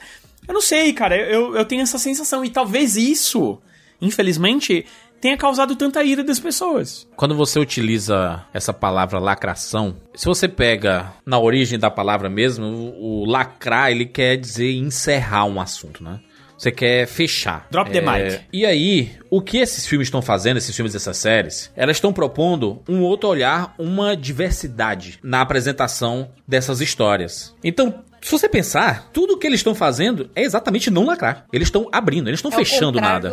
É, eles é- quer- eles estão eles estão propondo uma, uma, uma diversidade, é, uma- é propor uma discussão que vai além do que a gente está acostumado a receber, sabe? Porque, porque, se você pensar, quem lacra, no fim das contas mesmo assim, Quem lacra é o preconceituoso, quem tem preconceito. Porque ele se fecha num assunto só e ele não consegue ver outras coisas. Então quando a pessoa fala assim, ah, isso aí é lacração, a pessoa tá sendo burra duplamente. Porque ela nem sabe o significado do- do- da palavra. E ela é usada até de forma errada, inclusive. É, lacração, na verdade, é uma gíria que foi apropriada por essa galera, porque originalmente é uma gíria do público gay, né? Era. Sim. Era uma gíria Lacrou, né? muito, era uma gíria muito comum, assim, na, na, sei lá, uns, uns 10 anos atrás. Porque, é, junto com várias outras gírias, junto com, sei lá, a egípcia, que também teve muito, Uhum. que, que se popularizou e, sei lá, infinitas outras, né? Mas lacrou era uma coisa que era muito tipo assim, caraca, arrasou, fechou, mano, nossa, lacrou. Drop Então, the mic, né? é um drop the mic, mas n- não só isso, entendeu? Tipo assim, quando tinha um, um look de uma pessoa que tava muito bonita, a pessoa dizia, ai, caraca, lacrou, amiga, lacrou. Nossa, lacração total, aquele look dela, tipo, fechação, entendeu? É o arrasou bi. É, só que aí foi, foi, foi pega é, essa gíria e justamente porque era uma gíria muito usada pela comunidade LGBTQIAP+, ela foi colocada como algo usado muitas vezes contra essa abertura pra representatividade, né? Sim. Que eu acho que é, que é o que dói mais, né? Você pegar uma coisa que é tão dentro daquela comunidade, que é uma que faz parte da cultura daquela comunidade, pra debochar dela, né? Pra, pra fazer de, de- enfim, fazer, fazer disso um argumento que é que é baixo, né? Que simplifica uma discussão que é muito mais complexa e que encerra a discussão de- justamente, né? De, de maneira muito debochada. O lacrou, até, o- até o jeito ele tem uma, uma entonação debochada, né? É, como se fosse a pessoa dizendo, tipo, ai, nossa, lacrou, ai, meu Deus. Tipo assim, você. O, o que eu sinto é que é muito raro que essa palavra seja usada hoje em dia por pessoas que não tendem a aceitar esse tipo de, de, sei lá, novas. Novos espaços sendo ocupados por novas pessoas, por minorias principalmente. Eu não vejo essa palavra sendo usada por alguém que quer de fato discutir, né? Que quer de fato continuar abrir um diálogo, ter essa proximidade, se colocar numa posição de defender o seu ponto, mas também tá aberto a mudar de ideia. É muito raro a gente ver isso. É, porque quando você vê esse tipo de comportamento, e é um comportamento que não é isolado, tá? Porque muita gente fala assim, nossa, vocês dão muito palco pros haters. Cara, eles estão aí. Eles estão aí e estão sendo bem vocais. Ele, às, às vezes eles são mais vocais do que quem gosta das coisas que a gente faz.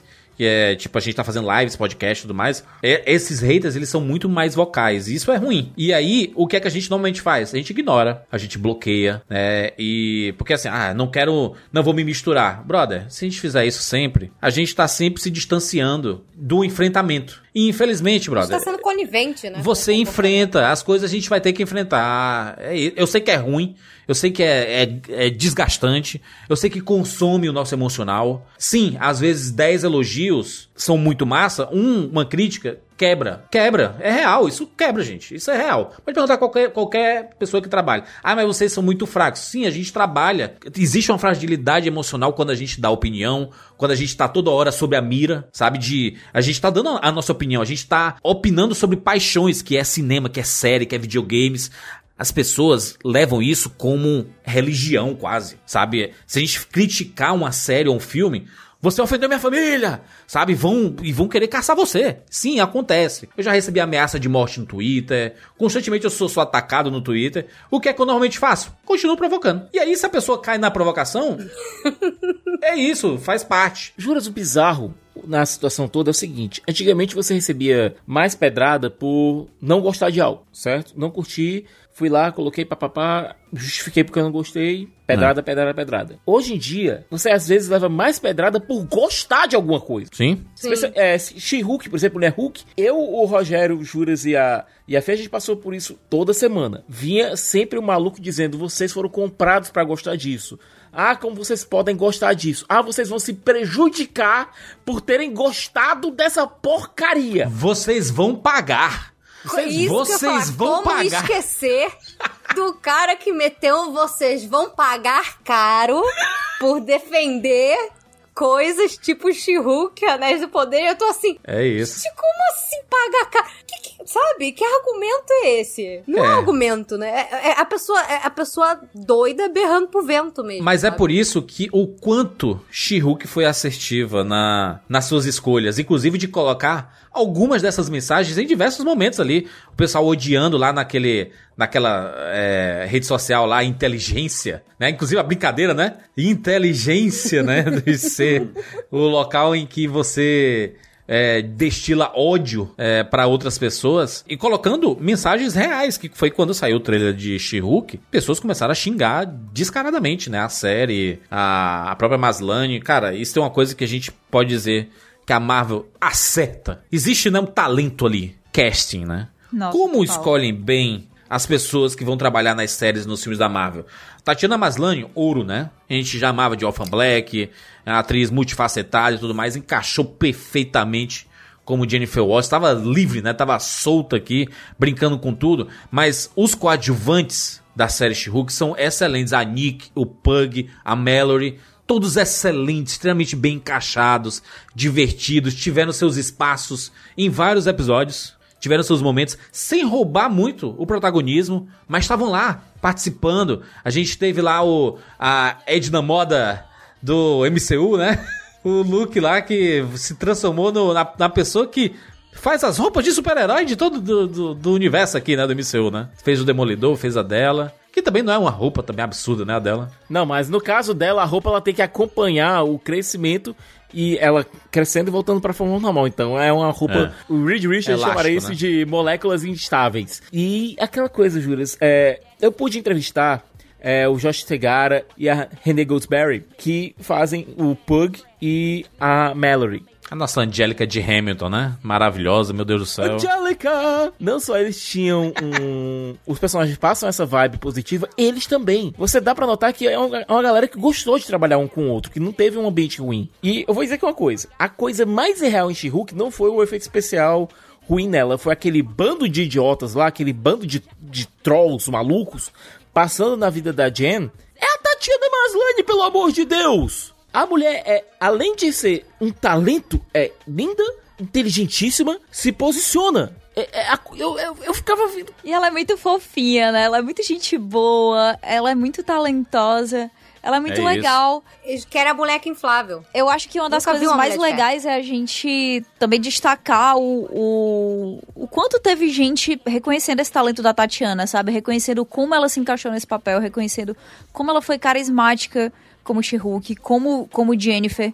A química dela com os outros atores, assim, gente, sério, eu sei que a gente já citou, mas a Nick e o Pug são personagens adoráveis. Eu tô com saudade deles já, sabe? Tô ansiosa pra ver os personagens de novo. E eu quero Eu ver ser da eles em- panelinha deles. é, eu quero ver eles em situações do dia a dia, sabe? Eu acho que eles são muito legais. Pessoas que deixam claro pra gente que é interessante esse universo, independente da gente estar focando nos grandes conflitos, nas grandes coisas, nos, nos eternos soros dos super soldados, né? Que é, eles comentam aqui de um jeito extremamente meta aqui nesse roteiro. Teve muita coisa muito bacana em She-Hulk e teve muita gente também reconhecendo que teve muita coisa bacana em She-Hulk. Eu fico triste pela galera que desistiu logo no começo porque acho que eles perderam coisas muito divertidas. E e sa- sabe o que é triste? É ver que a conta da Tatiana Maslany no Instagram é trancada, né? Não tem Cara, nada pra ver. honestamente, eu acho que tem motivo pra isso, sabe? Não, mas eu tô falando assim, é triste tá ver... né? Tu, tu acha que ela, ela trancou por um motivo. O mesmo motivo pelo qual a Daisy Ridley trancou a dela durante o, os filmes de Star Wars, né? É que, E se eu gente- bem me lembro, a, a conta da Tatiana, da Tatiana Maslany era aberta. Inclusive, ela postava várias fotos da, da- das coisas que ela tava fazendo e tudo mais, né? E aí E- ela e- trancou durante She-Hulk. É, e assim, a gente até falou numa live, né? Eu, se eu, cara, eu, se eu fosse a Disney, dava umas, umas ações aí da, pra- da Marvel pra Tatiana Maslany, porque é impressionante como ela se apropriou da personagem e da série. Mano, essa parte final, falar, né, Rogério? Dessa parte final, cara, Pô. que ouro, hein? Eu acho que foi a melhor quebra de quarta parede que eu vi em anos, assim. Eu acho que eu nunca vi algo assim. Tem a ideia da, tem essa ideia da quarta parede que, tipo, faz com que você se aproxime mais da personagem, É. que você se Não- aproxime não mais gostava dos no dramas. começo, tá? Ach- Achava, achava pouco, achava meio É que era vazio, pouco, né? A gente sempre assim. falava assim, ah, podia ter mais, podia ter mais, né? É. E aí foi, foi Tava meio melhorando. tímido, né? É, e esse foi, foi melhorando de uma forma que a gente foi ficando. Porque esse negócio da quebra, da quebra de quarta parede, cara, eu não sei por que, que não usam mais isso, assim. Porque, queira ou não, é um troço que te aproxima da- das dores do personagem. Ou, ou das alegrias do personagem, sei lá. Você, cara, curtindo a vida doidado, o cara tá falando contigo ali, você tá. Você tá ali junto com ele naquela aventura, entendeu? Assim, e aqui você. Você se preocupa. Realmente, eu fiquei, o Sicas até tá falando, né? Ficou com o estômago embrulhado. Eu também fiquei, cara. Assim, foi uma, uma rasteira, não é uma rasteira só nela, é uma rasteira na gente, porque a gente acaba empaticamente sentindo muito da dor daquela personagem, sabe? De, de ter esse. Pô, que sacanagem fizeram com ela, entendeu? E eu acho que muito faz parte disso. A atuação da Maslany, que é sensacional, e esse negócio da quebra da quarta parede. Mas, cara, nada disso funcionaria realmente se a Maslany não, não, não fosse tão apaixonante assim. E aí, o É. último episódio é dela inteiro. Cara, Incrível. deram, a assim. de- deram a liberdade que eu acho que o Kevin Feige nunca daria. Eu, eu acha, a minha visão pro, pro Kevin Feige era uma, tá? E essa série mudou sobre o que é possível fazer no MCU. Porque o que eles fizeram aqui foi algo que a gente nunca viu acontecendo em lugar nenhum. Eles basicamente criticam o jeito Marvel de fazer as coisas. Que é tudo muito igual, as séries, os filmes acabam sempre do mesmo jeito, é tudo uns dead, uns, uns dead issues, né? Que é assim, sem problema com o pai, é, muitas coisas pra resolver, né? Dessa turma. Então, e, e expor isso como uma forma crítica, inclusive, está, né? Talvez uma, uma autocrítica é, dentro da própria Marvel, e você entender que o Kevin Feige é, é tão tratado como esse cabeção de Hollywood, a mente por trás que pensa é, pelo O algoritmo do MCU. entretenimento, né? É, o é, ele, ele que dita as tendências, então ele tem que ser uma máquina. Então, brilhantemente colocaram um robô pra ser uma, uma inteligência artificial pra ser o Kevin Feige, né? Com boné e tudo, inclusive. Com direito E- a boné e a acrônimo, né? E sigla. O nome dele, na verdade, é uma Cara, sigla. eu tô, eu tô tão chirruquizado, tô tão chirruquizado, que em alguns momentos eu, eu sabia que ela ia olhar pra câmera e ia falar alguma coisa. Tipo assim, eu sei que vocês perceberam isso em alguns momentos, principalmente nos episódios finais. Acontecia algo e a gente sabia, cara, ela vai falar com a gente. Ela, ela vai falar. Porque é muito absurdo o que tá acontecendo. Ela não vai deixar Ficou muito passar natural, batida. né? Ficou muito natural isso. A gente virou muito cúmplice dela. Isso é Então, então assim, ela chegar e, e perguntar pro Kevin, e os X-Men, hein? Aí ela olha pra câmera e faz um joinha assim, né? tipo, E dá uma piscadinha. é o né? que todo mundo quer saber, porra, né? não que ele tenha respondido, né? Ele não respondeu nada, né? Mas enfim. Esse momento pra mim foi o ouro da série. Nos vemos no cinema, né? Sério? É, não. Não. E ela sai meio putaça assim, né? Tipo, af. Cara, essa, essa- esse, esse momento final, pra mim, foi o grande momento das séries da Marvel, assim. O fato dela ter. Cara, ela abriu a tela do Disney Plus, gente. Isso não existe. Isso não existe. Ela abriu a tela do Disney Plus, saiu da série dela, entrou em outra parada e foi discutir. Entrou no Assemble, né? Que é quando saem os, os especiais de, de bastidores.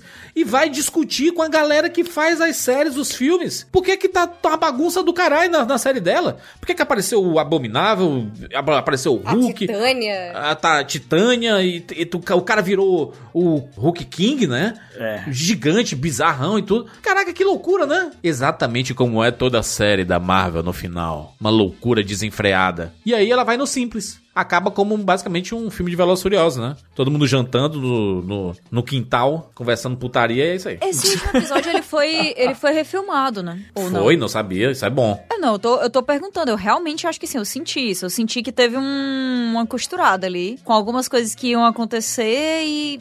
Talvez o Demolidor.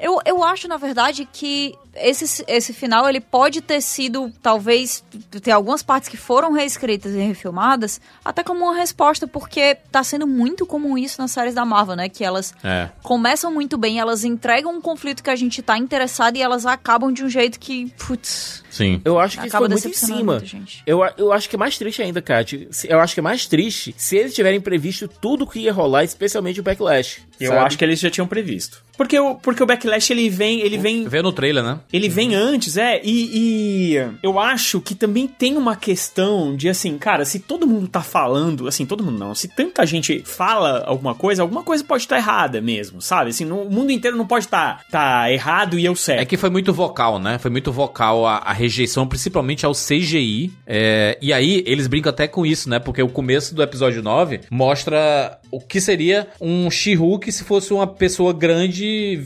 pintada de verde, como era a série do Luferrino no, né? nos anos 80 ali, né? Então, É, mas isso aí- ficaria isso- toscaço, isso- né?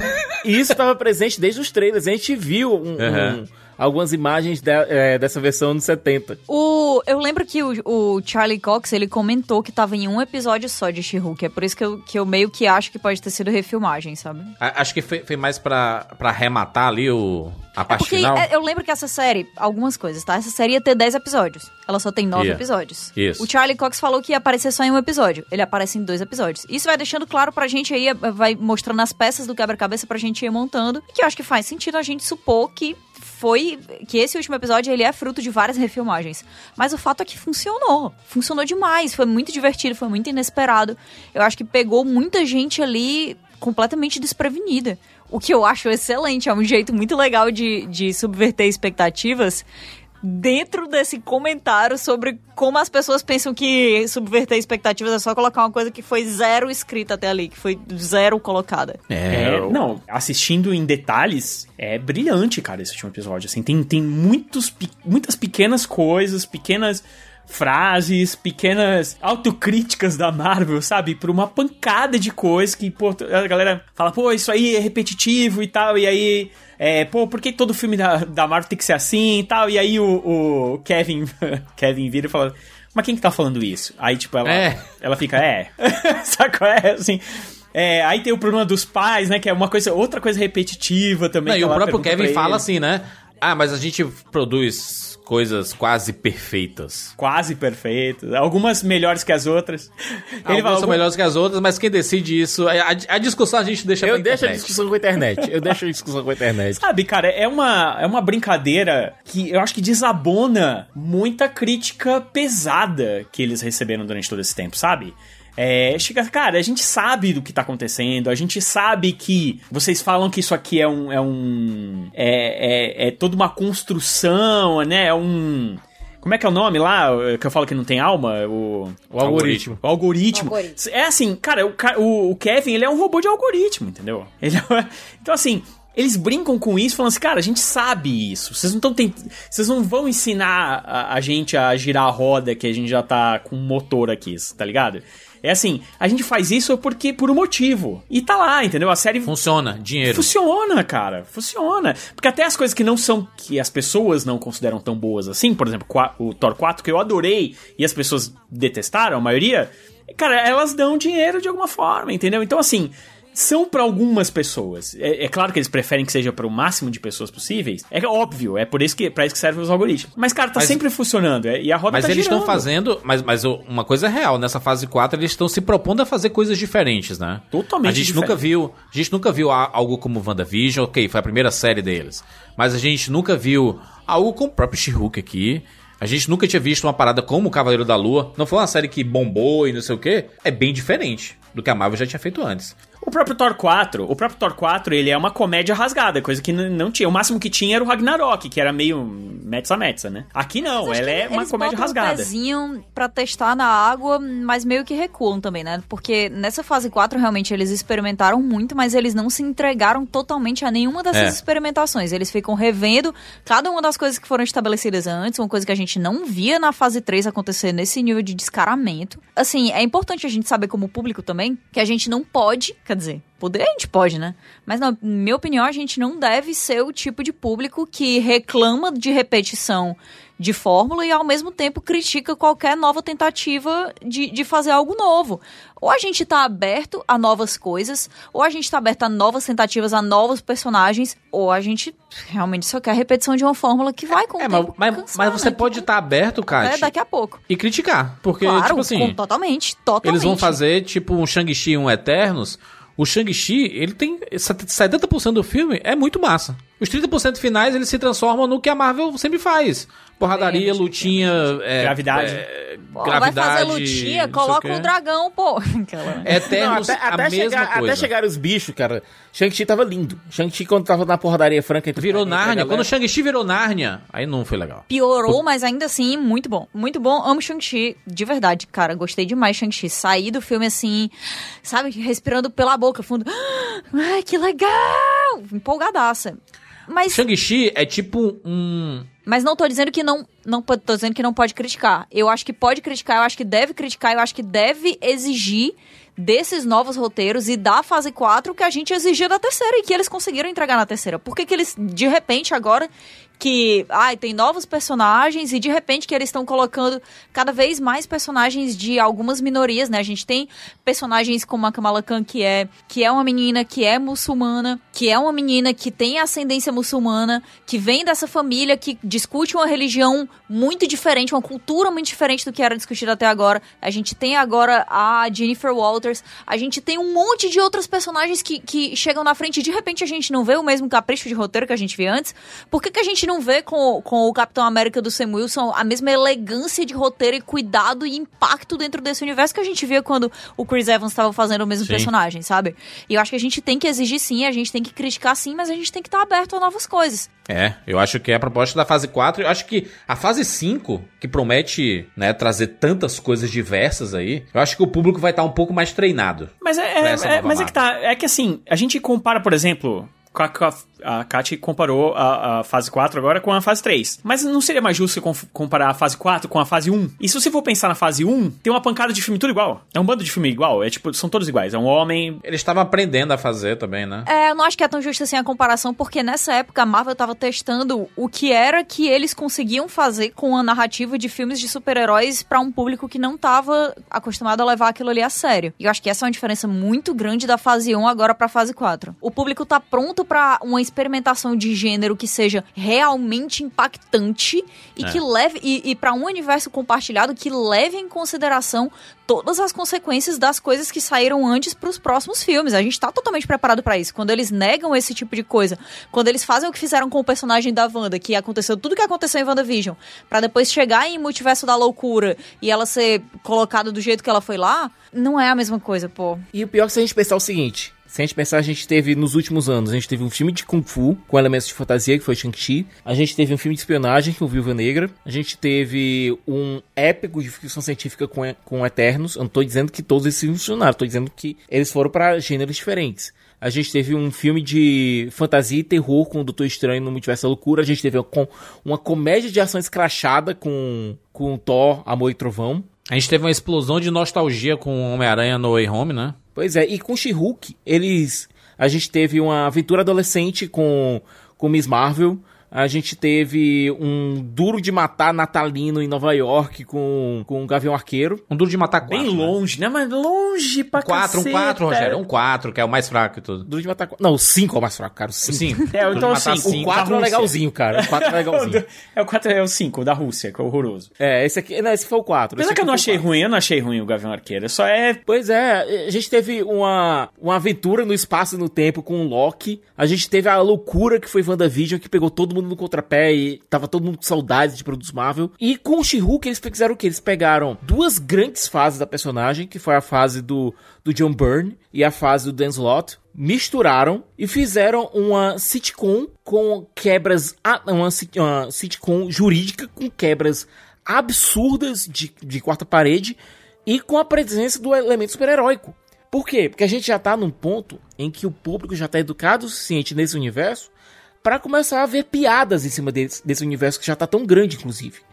She-Hulk não existe, é, Mulher Hulk não existiria na fase 1, não existiria na fase 2, nem- não existiria na fase 3. O, o, o único local que ele é, que essa A série Viúva Negra tá aí pra provar isso, né? o único local onde essa série, não tô falando nem por conta de ser uma personagem feminina, tô falando por conta da linguagem dela. O único lugar onde ela se encaixaria seria nessa fase 4, onde o público já tá bem ciente desse universo, o público sabe como essas regras, as regras funcionam e podem ver essas regras agora sendo subvertidas. Porque não adianta você É. subverter as regras de uma da linguagem é, que você de uma linguagem que não tinha sido estabelecido ainda.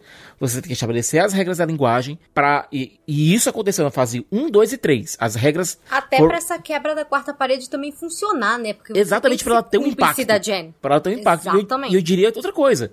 Deadpool ajudou também. O pessoal da Fox certeza. Deadpool Nossa. ajudou Sim. muito. Não, se- e se a She-Hulk fez isso, a quarta parede nesse nível, cara, espere muita coisa de Deadpool, hein? A loucura que vai ser. Primeiro que ele já ele, ele, ele já vem chutando o pau da barraca por trazer o Hugh Jackman com o Wolverine, né? Mas Deadpool tem carta branca pra isso porque sempre teve, porque começou como uma coisa totalmente desconectada e, portanto, descompromissada. Mas agora em She-Hulk é a primeira vez que eu vejo eles de verdade acreditando na fórmula que eles quiseram experimentar, porque É. o fato de ter sido quebrado esse final grandioso com uma grande batalha com todos os personagens, com esse espetáculo de efeitos visuais, com, sabe, porradaria, é excelente pra mim. Quer dizer E- que eles, eles acreditaram que essa era uma série que eles olharam e disseram assim, pô, vamos fazer Ellie McBeal do MCU, e alguém disse assim, vamos, mas vamos até o final. Não, e não só, não só fizeram, como criticaram o que eles poderiam ter feito. Esse que é o mais maluco. É isso que o, que o, é, que o Deadpool pode fazer, que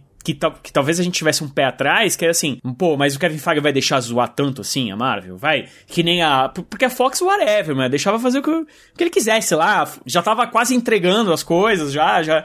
Sabe? É, já tinha uma sensação de o último que saía apaga a luz e. e com, a, com a saga X-Men, já tava. Então era mais fácil mex, brincar com aquilo. Agora, vindo pra Disney, já, é, já era uma coisa que se podia pensar, poxa, é, talvez o Deadpool não tenha toda essa liberdade que ele teve lá. E aí, pensando bem agora, se com She-Hulk, que era uma série de TV, é, com um escopo menor, que é prometido ser um escopo, um escopo menor, era uma série de comédia e tudo mais, é, imagina o que, que eles podem realmente fazer num filme é, com, com, to- com tudo, mexer com tudo. Ele pode, e, cara, ele pode mexer com tudo. Ele pode pegar o Chris Evans de volta. Sabe qual é? Ele pode pegar. Dá pra fazer tudo. É uma loucura total. E aí realmente dá, pô. Pena que o filme foi jogado mais pra frente, né? Foi adiado. É dois Às Às meses. vezes é pra vésperas desse melhor, às vezes aqui. é pra melhor. Não, e foi só dois meses, Rogério. Não foi como se fosse adiado por Ah, seis, oito, já dez começa, a meses. dar, já começa a dar medo. Já começa Não a dar acho medo. uma pena. Acho que é reajuste de. Acho que é reajuste de, de calendário mesmo. Por causa do Blade, né? Porque o Blade foi adiado. Blade é o maior problema. Ai, gente, pra mim, o olha, Quarteto não... Fantástico que sai Crise diretor, na Tem Marvel. que achar outra pessoa. Vamos lá, juras, vídeo. É, a gente tá o tempo inteiro falando que tá saindo tudo ao mesmo tempo, que não para, não tem mais pause, não tem mais tempo da galera de efeitos visuais trabalharem. Aí quando adia uma coisa, a gente fica, ih, a Marvel tá acabando. Porra. É, mas é porque Aí, galera. ela criou o hype. Ela cria o hype e adia, brother. É, então, porque pensa o seguinte, Kátia. Primeiro, você mostra o Hugh Jackman, certo? Aí você fala, meu Deus! E, cara, foi ontem, foi o quê? Faz o quê? Uma semana, é isso? Duas, É, nem duas, semanas, sei da gravação duas, desse podcast. semanas. Mostra o Hugh Jackman, aí você, meu Deus, não é possível. Cara, esse cara falou pra mim, eu vou dar uma carteirada, hein? Pessoalmente, na minha frente, ele falou pessoalmente que não voltava mais. Entendeu? Falou na minha cara, a dois metros de, de distância, que ele não ia voltar mais. De repente o cara vai voltar, você fica, meu Deus, que loucura, tá, não sei o quê. Aí daqui a pouco você tem um episódio de She-Hulk que tem essa quebra absurda que o Deadpool é, pode fazer e, e aí, e aí você amplia as possibilidades dentro. Cara, pensa, se com a Fox ele fez aquilo, imagina o que, que ele não pode fazer agora dentro da, da Marvel, que, que ele pode mexer com absolutamente tudo, até com personagens da Disney e de Star Wars. Cara, ele pode fazer o que ele quiser. É, não sei se é bem assim, não. Talvez ele possa fazer até menos, porque antes ele era muito mais Não todo sei, mundo em pânico do que qualquer Não, outra coisa. então, mas é que tá. olha que She-Hulk fez, deu uma zoada na própria Marvel, caramba. Deu, mas não pôde usar tantos personagens pra dar essa zoada. Kátia, tu não, tu não consegue imaginar o Deadpool fazendo cocô no Mickey, não? Foi tipo lá o que o Shrek fez no começo Não, do filme, que ele o começa é rasgando esse, a eu página. vou apenas do me calar. Ele, ele do nada mijando a estátua do Walt Disney. Não, aí eu acho que tem um limite. chance é zero. Eu acho que escatologia tá fora de cogitação, Que sabe? tristeza. Assim, Uma zoeirinha, uma zoeirinha harmless ali, sabe? Uma brincadeirinha, um, ah, todo mundo com os dead issues. Deadpool o é, é, pin- é pinto e cu, caralho. mas é que tá. Mas não era uma coisa que a gente reclamava? Mas que não tá. no Mickey Mouse. gente. Ó, o que She-Hulk me mostrou é, é que dá pra fazer um Deadpool sem a escatologia, porra. É, o problema não é É escatologia, não. O problema é piada repetida, que a gente dá aquele risinho só pela amizade.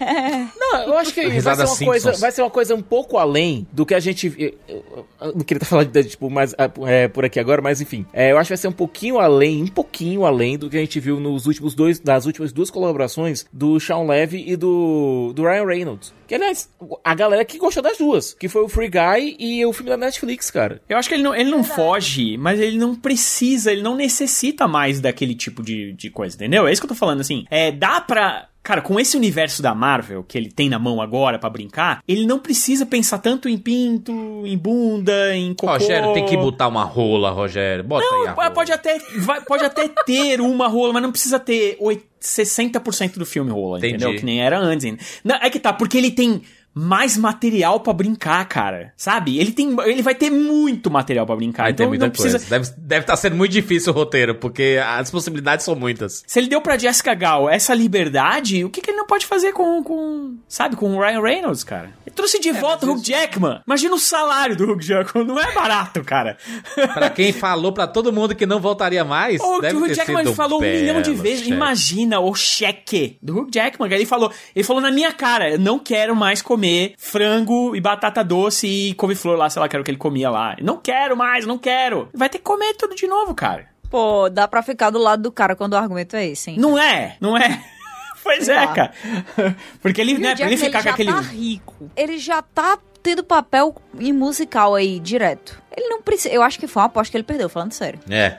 Ele jogou Não, poker com o coisa, ele Ryan gosta, muito, ele gosta muito do Kevin Feige, cara. O Kevin Feige era o cara que, literalmente, no site X-Men, ele contrabandeava HQs dos X-Men porque o Brian Singer não queria ver uma no set. É, eles conhecem de muito tempo. Não, e é, cara, você, você participar, queira ou não, um dia, um dia eu acho, como. A gente já falou isso um monte de podcast. eu, inclusive, eu tô me repetindo porque, velho, é isso, se repete. Vai passar a moda super-herói. Vai passar, como passou os musicais, como passou os épicos, é, bíblicos e, e- e outras coisas mais. Vai passar uma hora. Mas, cara, esse legado vai ficar. Assim como ficaram alguns musicais, assim como ficaram alguns épicos bíblicos e, e, sabe?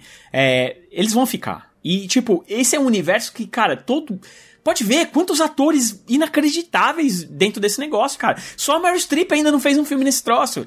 Então, assim, o cara quer, ele quer. Ele sabe que ele tem lá um filme na Fox. Ele sabe. Que um filme não, ele tem vários filmes na Fox. Ele sabe que ele fez Logan, que é um troço que é eterno. Mas, cara, você tá na, na, na Marvel numa coisa que é tão grande que basicamente oit- 80% do que se fala de cinema hoje é Marvel, é DC, esse tipo de coisa. Ô, o cara quer, cara. Não tem como. E outra, né, Não sei, gente, Com checão? Depois de Logan, depois de Logan. É, depois de Logan, eu só aceito o argumento do dinheiro infinito, porque absolutamente nada vai servir a carreira dele como Logan Não, serviu. talvez dinheiro infinito e projetos infinitos. É dizer, olha, você faz É, esse aqui pra for. gente e Pelos a gente projetos, é. e a gente financia três filmes seus da na, na Searchlight. É, porque O- assim, cara, legado por legado, acho que todos nós vamos concordar que nada vai se comparar com Logan, cara. Não vai. Exatamente. Mas o Demolidor, a gente tá falando do Charlie Cox agora mesmo. Ele fez uma série que, cara, ficou super conceituada, as pessoas amam. Mas ele não explodiu, né?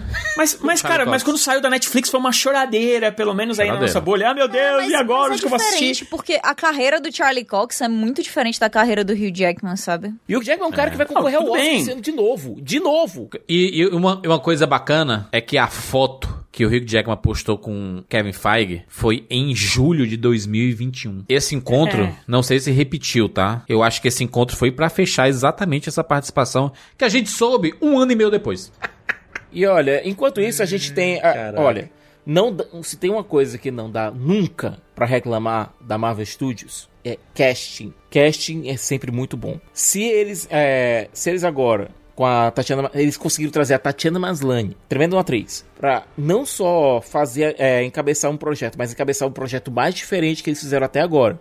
Porque sim, Mulher Hulk, mesmo no universo que a gente teve o WandaVision, mesmo no universo que a gente teve é, Doutor Estranho no Multiverso da Loucura, etc, etc, é o projeto mais diferenciado da Marvel Studios até aqui, em matéria de linguagem, especialmente nesse último episódio. Se você tem essa atriz e tem, e tem a possibilidade de levar ela pro cinema em algum momento, você vai utilizar, você vai utilizar essa saída. Seja em Deadpool, seja em algum projeto do Hulk que o contrato agora da, aquele famigerado contrato da Universal tá acabando nesse ano ou no próximo. De alguma forma a gente vai ver a Tatiana Maslany como Jennifer Walters como Mulher Hulk nos cinemas. Eu acho que isso é uma possibilidade de quase 100%. É, Confiança, hein? Confiança. O Kevin em computador falou pra ela que não. Foi uma resposta mal criada, só pra dar uma zoada nela. Foi pra dar uma despistada. É, você já me zoou muito. Deixa eu te zoar um pouquinho aqui. Vamos pras notas de 0 a 10 para She-Hulk. Primeira temporada, teremos uma segunda temporada. Está engatilhado, vai acontecer.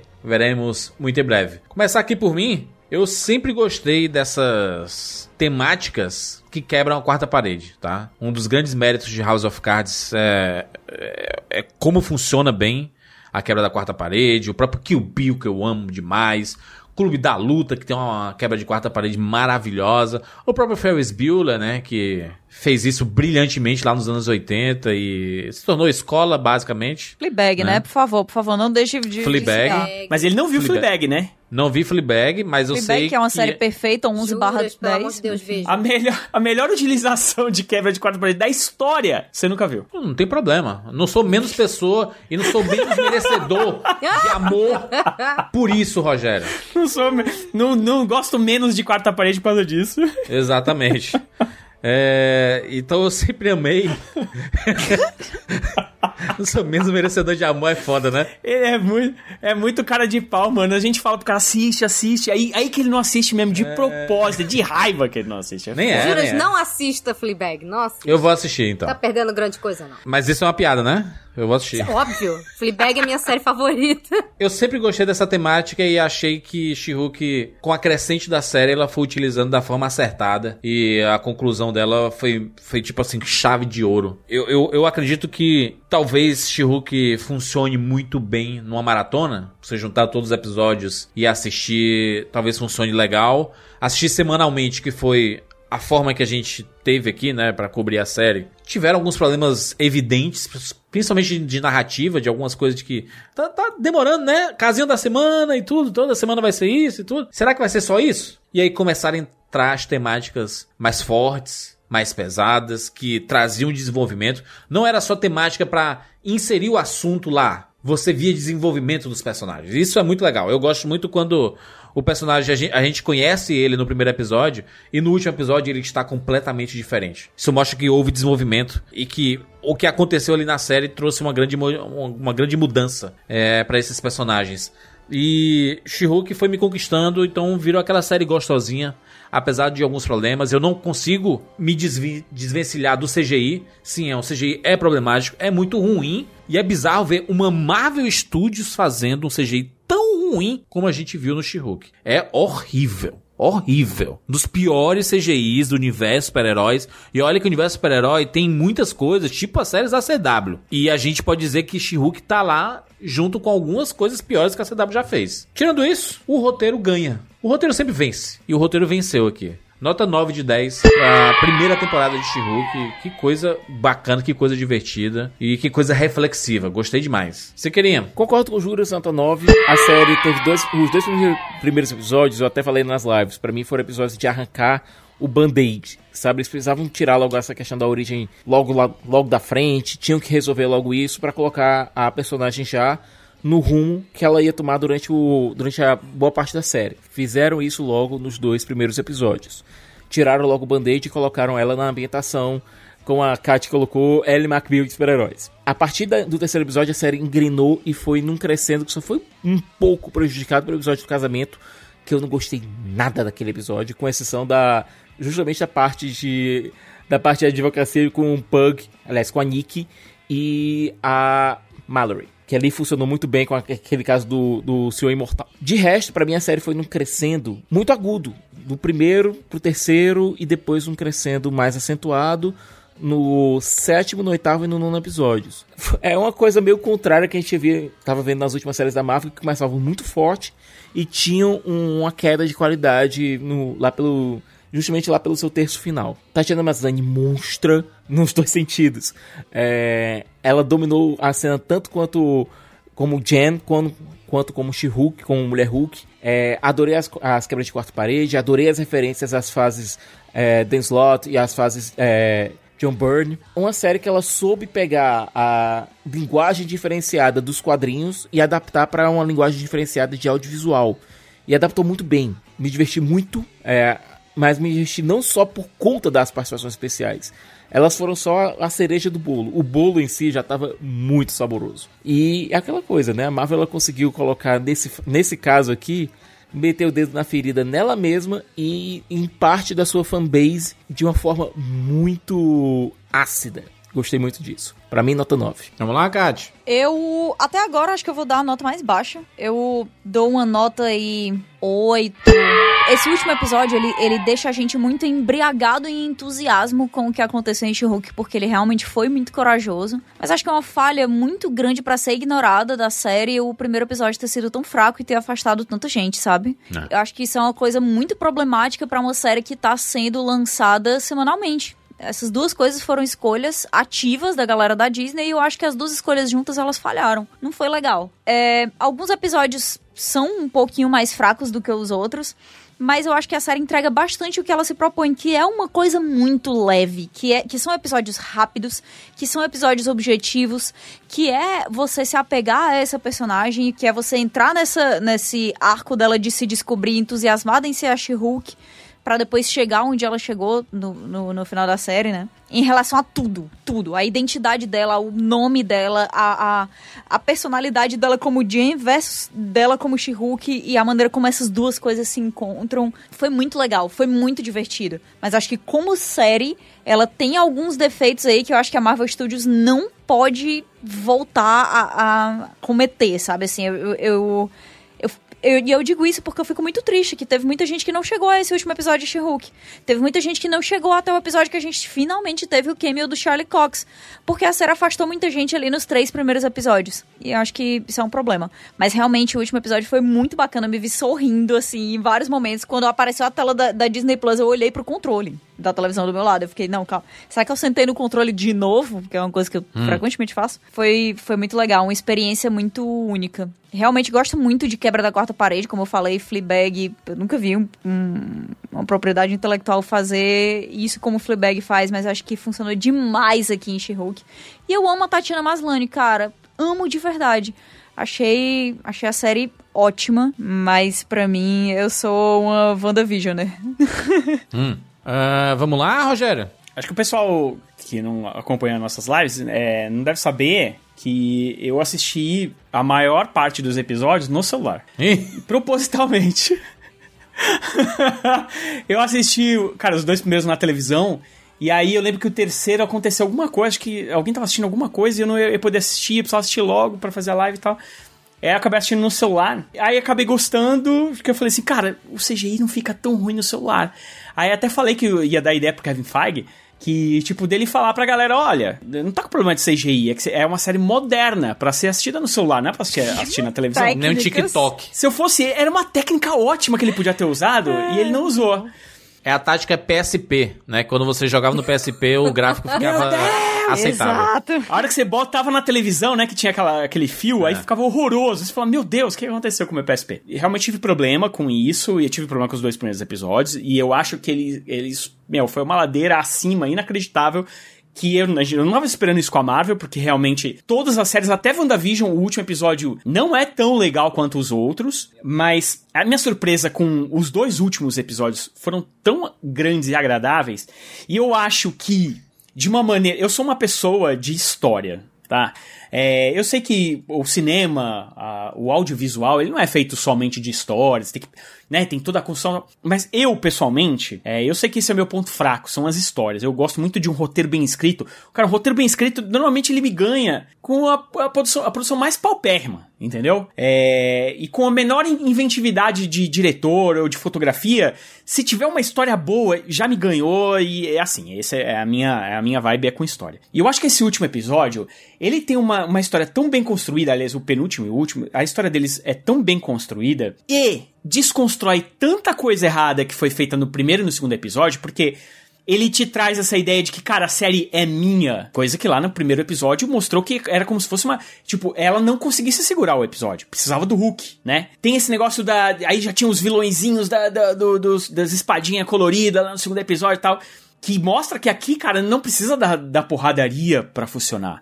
Tipo, só na, na, na, no roteiro e mostrando quem é essa personagem, o quanto ela é rica, o quanto ela tem camadas assim como qualquer um de nós, e fazer com que a gente sofra junto com ela, na pele dela, pelo menos, possível que o, que o audiovisual pode nos proporcionar de alguma forma, é a gente ter essa empatia com ela de que olha como a vida dessa pessoa ela é mais difícil por quase nenhum motivo, cara. Só, só porque ela é uma mulher, entendeu? Assim, não existe um motivo plausível para ela ser menos do que qualquer outra pessoa só porque ela é homem, entendeu? E aí você sentindo na pele dela e acompanhando é, com ela essa jornada, você entende, pelo menos eu acho que da minha forma, eu consegui entender e sofrer junto com ela e ficar muito feliz com a reviravolta. E o jeito que ela faz isso, é, brincando com um cara que era basicamente intocável. É, você brincar, você fazer uma zoeira com ele, botar um bonezinho no robô, falar que ele é um robô, é, e, e, e fazer com que ele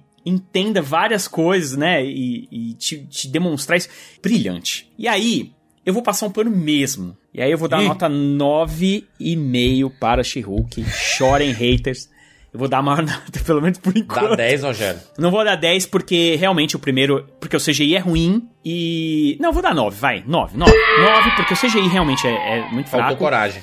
Por mais que eles justifiquem aí no último episódio, né? Usamos dinheiro aí pra fazer Pantera Negra, é, e não sei o que, não sei o que lá. Ainda assim, eu acho que por ser uma série que era importante contar uma história, eles podiam ter gastado um pouco mais de empenho nela, entendeu? Não, não deixar qualquer coisa para ela, que é o que eles acabaram fazendo.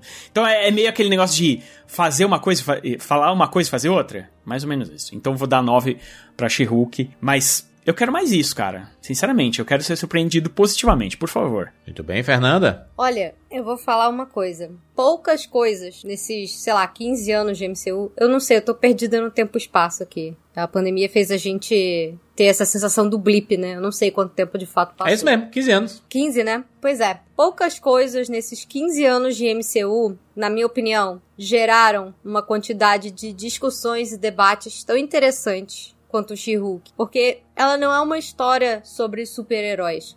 Ela é uma história sobre humanidade. E eu acho que ela conseguiu abordar questões sociológicas, coisas com pontos de vista diferentes, de um jeito tão maneiro. Você vê um episódio como, por exemplo, aquele episódio 7, que foi o episódio da terapia. Ele abriu uma série de discussões tão legais, que é o que a Kat falou. Eu fico muito triste que os primeiros episódios tenham afastado certas pessoas da série, que elas não possam ter chegado a esse ponto, chegado a ver o que de melhor o She-Hulk tinha para oferecer. Eu tive uma experiência com o quadrinho, com, com os quadrinhos de She-Hulk antes da série. Eu não sou leitora de quadrinhos, quase nunca leio, assim. Então é raro eu ter essa experiência prévia. E eu tinha lido aquele Mulher Solteira Procura. E eu tinha achado interessante porque a, a, diferença que a série fez no começo. Porque no quadrinho a gente via uma mulher que estava muito confortável em ser a She-Hulk e que não, não tinha muita confiança nela como Jen Walters, sabe? E aqui no início da série era meio que o contrário. Você via a Jen Walters da Tatiana Maslany se portando como, não, olha, eu sou uma advogada, eu tenho meu trabalho, eu tenho minha vida, eu gosto da minha vida, não quero ser uma super-heroína, tirem essa, esse holofote de cima de mim. E conforme a série foi evoluindo, e a gente chega nesse episódio da terapia, por exemplo, a gente descobre que era a mesma coisa, mas era uma forma diferente com a qual ela estava lidando com aquilo. Essa barreira que você coloca, essa casca grossa que você bota diante dos outros e eu achei muito linda a discussão. É, foi realmente a primeira vez que eu vi no MCU um debate interessante sobre o feminino, so, que, que, vai além do que só fazer como, por exemplo, o primeiro episódio fez, que foi uma das coisas que eu não gostei, que é essa coisa do ah, mas nós mulheres, nossa vida é muito difícil, ninguém dá, ninguém dá ouvidos pra gente, a gente nunca consegue falar, blá blá blá blá blá, sabe? Palavras que você joga ao vento, sabe? E que a Disney, infelizmente, muitas vezes vem fazendo, optando por esse caminho mais fácil, digamos assim. E eu fiquei muito sensibilizada durante as nossas discussões aí nas lives com o nível das discussões ao que a gente chegou. Para você chegar ali num final de um episódio 8, na véspera aí do finale, e você deixar o público inteiro indignado, de coração partido e se sentindo violado junto com a Jane Walters, sabe? Então eu sinto que essa série, ela foi muito além do que uma série de heróis. Ela foi uma série que me deixou extremamente feliz ela tem seus problemas, é óbvio que tem, mas ela foi uma série que me dava prazer de assistir quando ela saía. Infelizmente, eu acho que esses dois primeiros episódios eles realmente afastaram muitas pessoas, então se você chegou até aqui e não terminou a série, cara, dá uma chance, porque ela melhora muito. E a gente pôde ver isso até nas lives. Você vê, a gente chegou a dar 3 10 seguidos, Sim. assim, pro- sabe? É, foi a completa contracorrente das outras séries da Marvel. Ela começou meio, ai, pra que que tá rolando isso aqui? De repente ela terminou com essa catarse, essa quebra brilhante de quarta parede, que foi uma excelente adaptação, que vinha já dos quadrinhos, né, que o próprio Siqueira falou, que ela arrancava ali, às vezes, a página e conversava com o próprio é, escritor, né? E aqui ela quebra a quarta parede e a gente vira cúmplice dela. Essa série, eu, eu lembro que eu já tinha lido o quadrinho, esse quadrinho e tinha gostado quando anunciaram. E quando eu vi que ia ser a Tatiana Maslany, eu fiquei assim, gente, essa série tem pouquíssimas chances de ser horrível, porque a Tatiana Maslany, ela é excelente. Eu assisti ela no Afan Black e foi o que mais me empolgou quando eles anunciaram, porque é uma personagem que eu nem ligava muito, sabe? Mas eu falei, caraca, Tatiana Maslany, tudo que essa mulher faz, ela domina a cena. Ela tem uma sinceridade, ela tem uma vulnerabilidade na tela, que às vezes é raro da gente ver em filmes assim mais blockbusters, principalmente nessa coisa da fórmula do MCU. Então eu acho que She-Hulk é uma série que vale muito a pena assistir. Eu, eu, eu, eu poderia continuar falando sobre, ah, tudo que a gente já debateu aqui, tudo que vocês já colocaram na conclusão de vocês, eu concordo. Os defeitos, os problemas dela, de, de, de, de quando você vai ana- analisar a primeira temporada como um todo. Não dá pra você ignorar tudo isso, mas é uma delícia você sair de uma série dessas do jeito que a, a própria Kat falou, né? Você sai querendo mais, você sai exaltando, sabe? O final foi muito recompensador pra gente, que ficou até o final. Então, assim, eu acho que She-Hulk pra mim foi uma nota 8,5, mas Boa eu nota. saio muito feliz e muito empolgada pra ver uma segunda temporada, que eu espero que eles renovem. Foi realmente uma experiência transformadora. Eu não esperava. E falamos aí sobre She-Hulk, que teve no final ali a aparição do filho do Hulk, né? Minha nossa, com cabelo horroroso. O Scar, meu Deus do céu, com aquele cabelo de calvo Que de não- cria. Que não por acaso foi ignorado aqui, né? O cast inteiro. Exatamente, porque é horrível, né? A gente teve a introdução dos gêmeos lá em WandaVision, a gente teve a introdução é, do Patriota lá no Falcão Soldado, Invernal, a gente teve a introdução da Kate Bishop é, lá em Gavião Arqueiro. é, pode ser que eventualmente a gente tenha uma introdução do, do Rapaz de Ferro, que é uma das variantes do Kang. Então a gente tá vendo o, o MCU trazendo a pivetada, trazendo os Jovens Vingadores. Eu não sei se eles vão querer fundir os personagens do Hulkling e do Scar num personagem só. É, eu não sei se eles vão querer fazer com que mais esse pirralho, mais esse adolescente faça parte de um eventual grupo dos Jovens Vingadores. A gente vai ter agora a Cassie é, começando a dar seus primeiros passos como estatura lá no Homem-Formiga Quantum Mania, mas eu acho que essa nova geração vai ter algum papel ainda é, nesses filmes da Marvel que ainda não foram anunciados. Eu acho, opinião minha. Vamos aguardar por novidades, porque a gente continua cobrindo aqui o MCU. Daqui a pouco tem o Wakanda Forever, hein? Temos mais um filme pra gente falar em 2022, pra encerrar a fase 4. E aí em 2023 começa a fase 5 e uma pancada de séries e filmes aí. Tem muita coisa pra gente conversar. Mas esse assunto para o Rapadura do Futuro, exatamente. Segue a gente lá no Twitter, Rapadura. E aproveita pra seguir o nosso podcast no Spotify aí. Pesquisa Rapadura Cash. Ou vai lá no top lá de TV e cinema que você vai encontrar o Rapadura Cash. A gente tá sempre bem destacado lá. E se puder, dá uma avaliação, né? De preferência 5 estrelas, porque a gente tá fazendo esse trabalho aqui todas as semanas trazendo entretenimento, trazendo boas discussões sobre o universo da cultura pop, das séries, dos filmes e tudo mais. É isso, nos encontramos na próxima semana. Tchau!